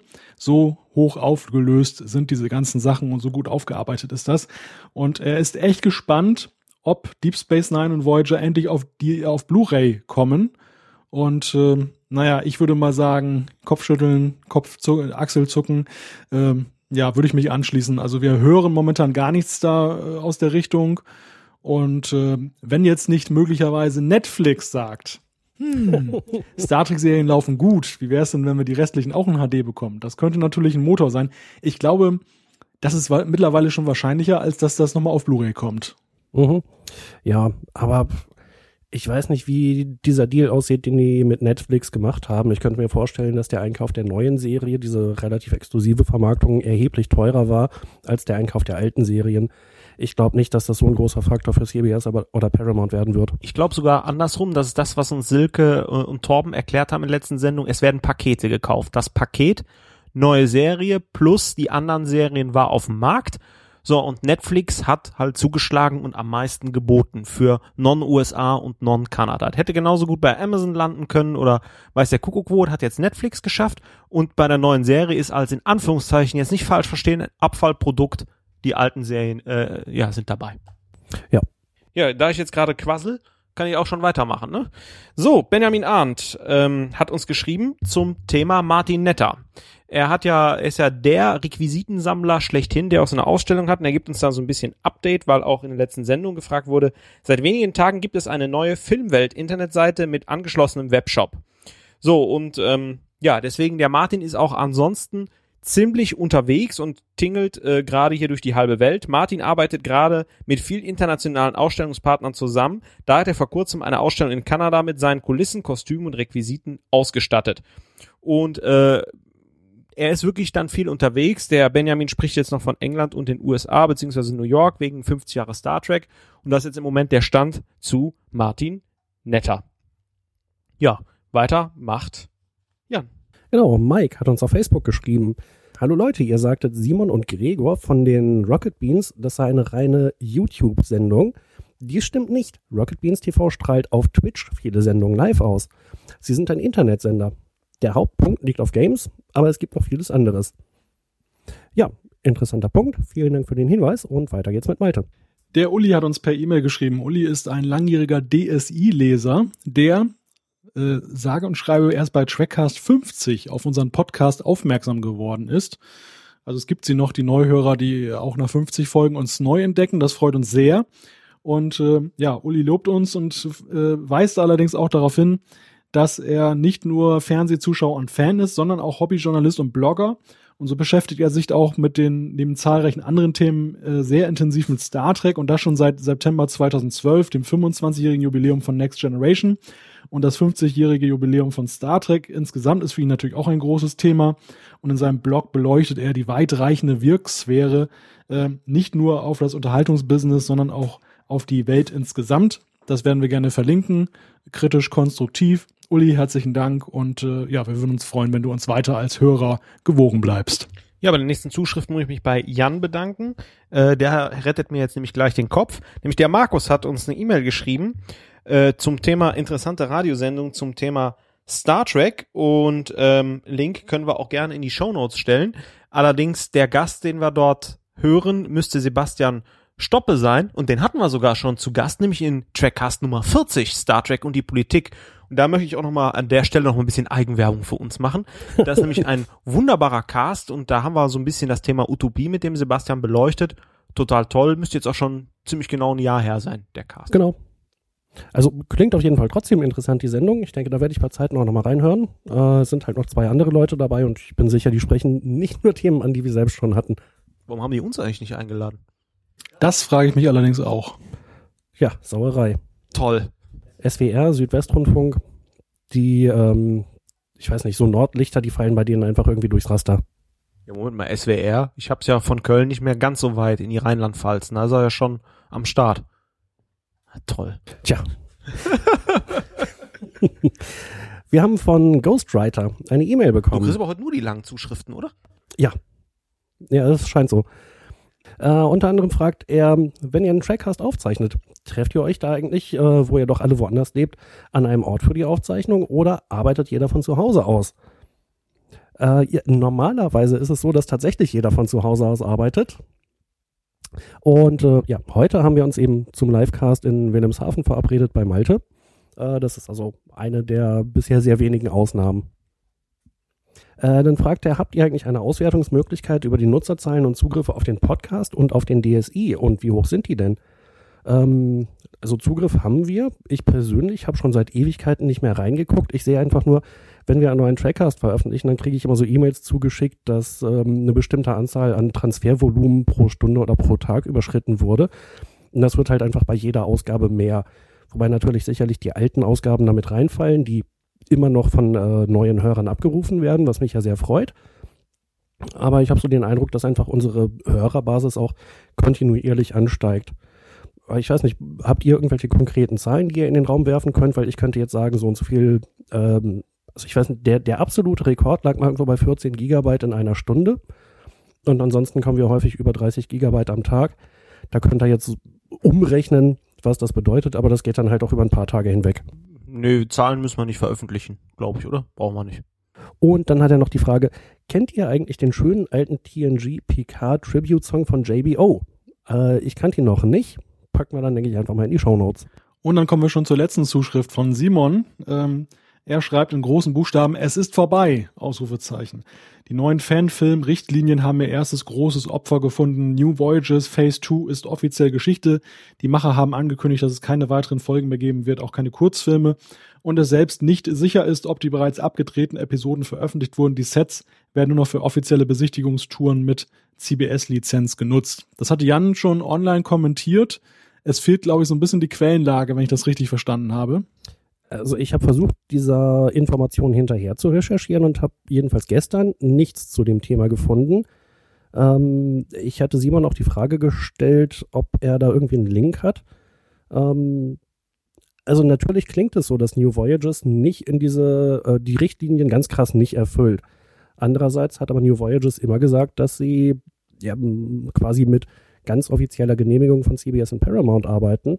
Deshalb ähm, ja, also wäre interessant, wenn wir da nochmal irgendwie einen Link bekommen äh, auf irgendwas Offizielles. Da würde ich sagen, schließen wir die Feedback-Ecke an der Stelle.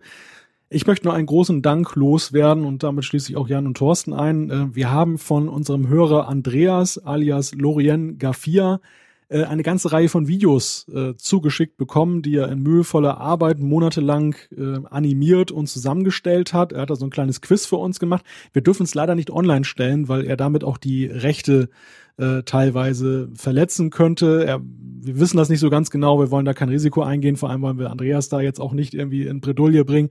Wir bedanken uns auf jeden Fall ganz herzlich dafür für die Arbeit. Wir gucken uns das alles auch noch im Detail an.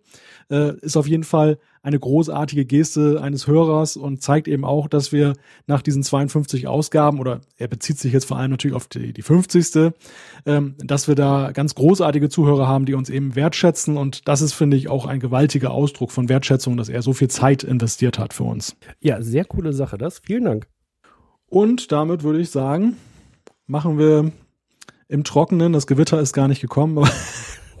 Und ich sag noch, hätten wir mal, wären wir mal draußen geblieben. Lass uns doch den, das ganze Kabelgedöns und Equipment jetzt kurz vorm Ende der Sendung wieder alles abbauen und dann dackeln wir wieder auf die Terrasse. Genau, damit wir, damit wir den Abschluss der Sendung draußen nochmal vortragen können mit Busgeräuschen im Hintergrund. ja, dies war der 52. Trackcast. Wenn ihr uns schreiben möchtet, schickt uns eine E-Mail an. Äh, post at trackcast.de Klickt auf den Gefällt mir-Button bei Facebook. Ja, der kriegt jetzt das Leichte, ey. oder, oder, oder folgt uns auf Twitter. Alle Infos zur Sendung gibt es auch auf trackcast.de. genau, www. fehlt dann noch. Äh, wir haben eine automatische Weiterleitung. Ah, das geht auch. Ah, perfekt. 1-0. Ja, wir freuen uns, wenn ihr auch beim nächsten Mal wieder einschaltet, dann äh, ohne Busgeräusche und wieder schön in unseren Studios.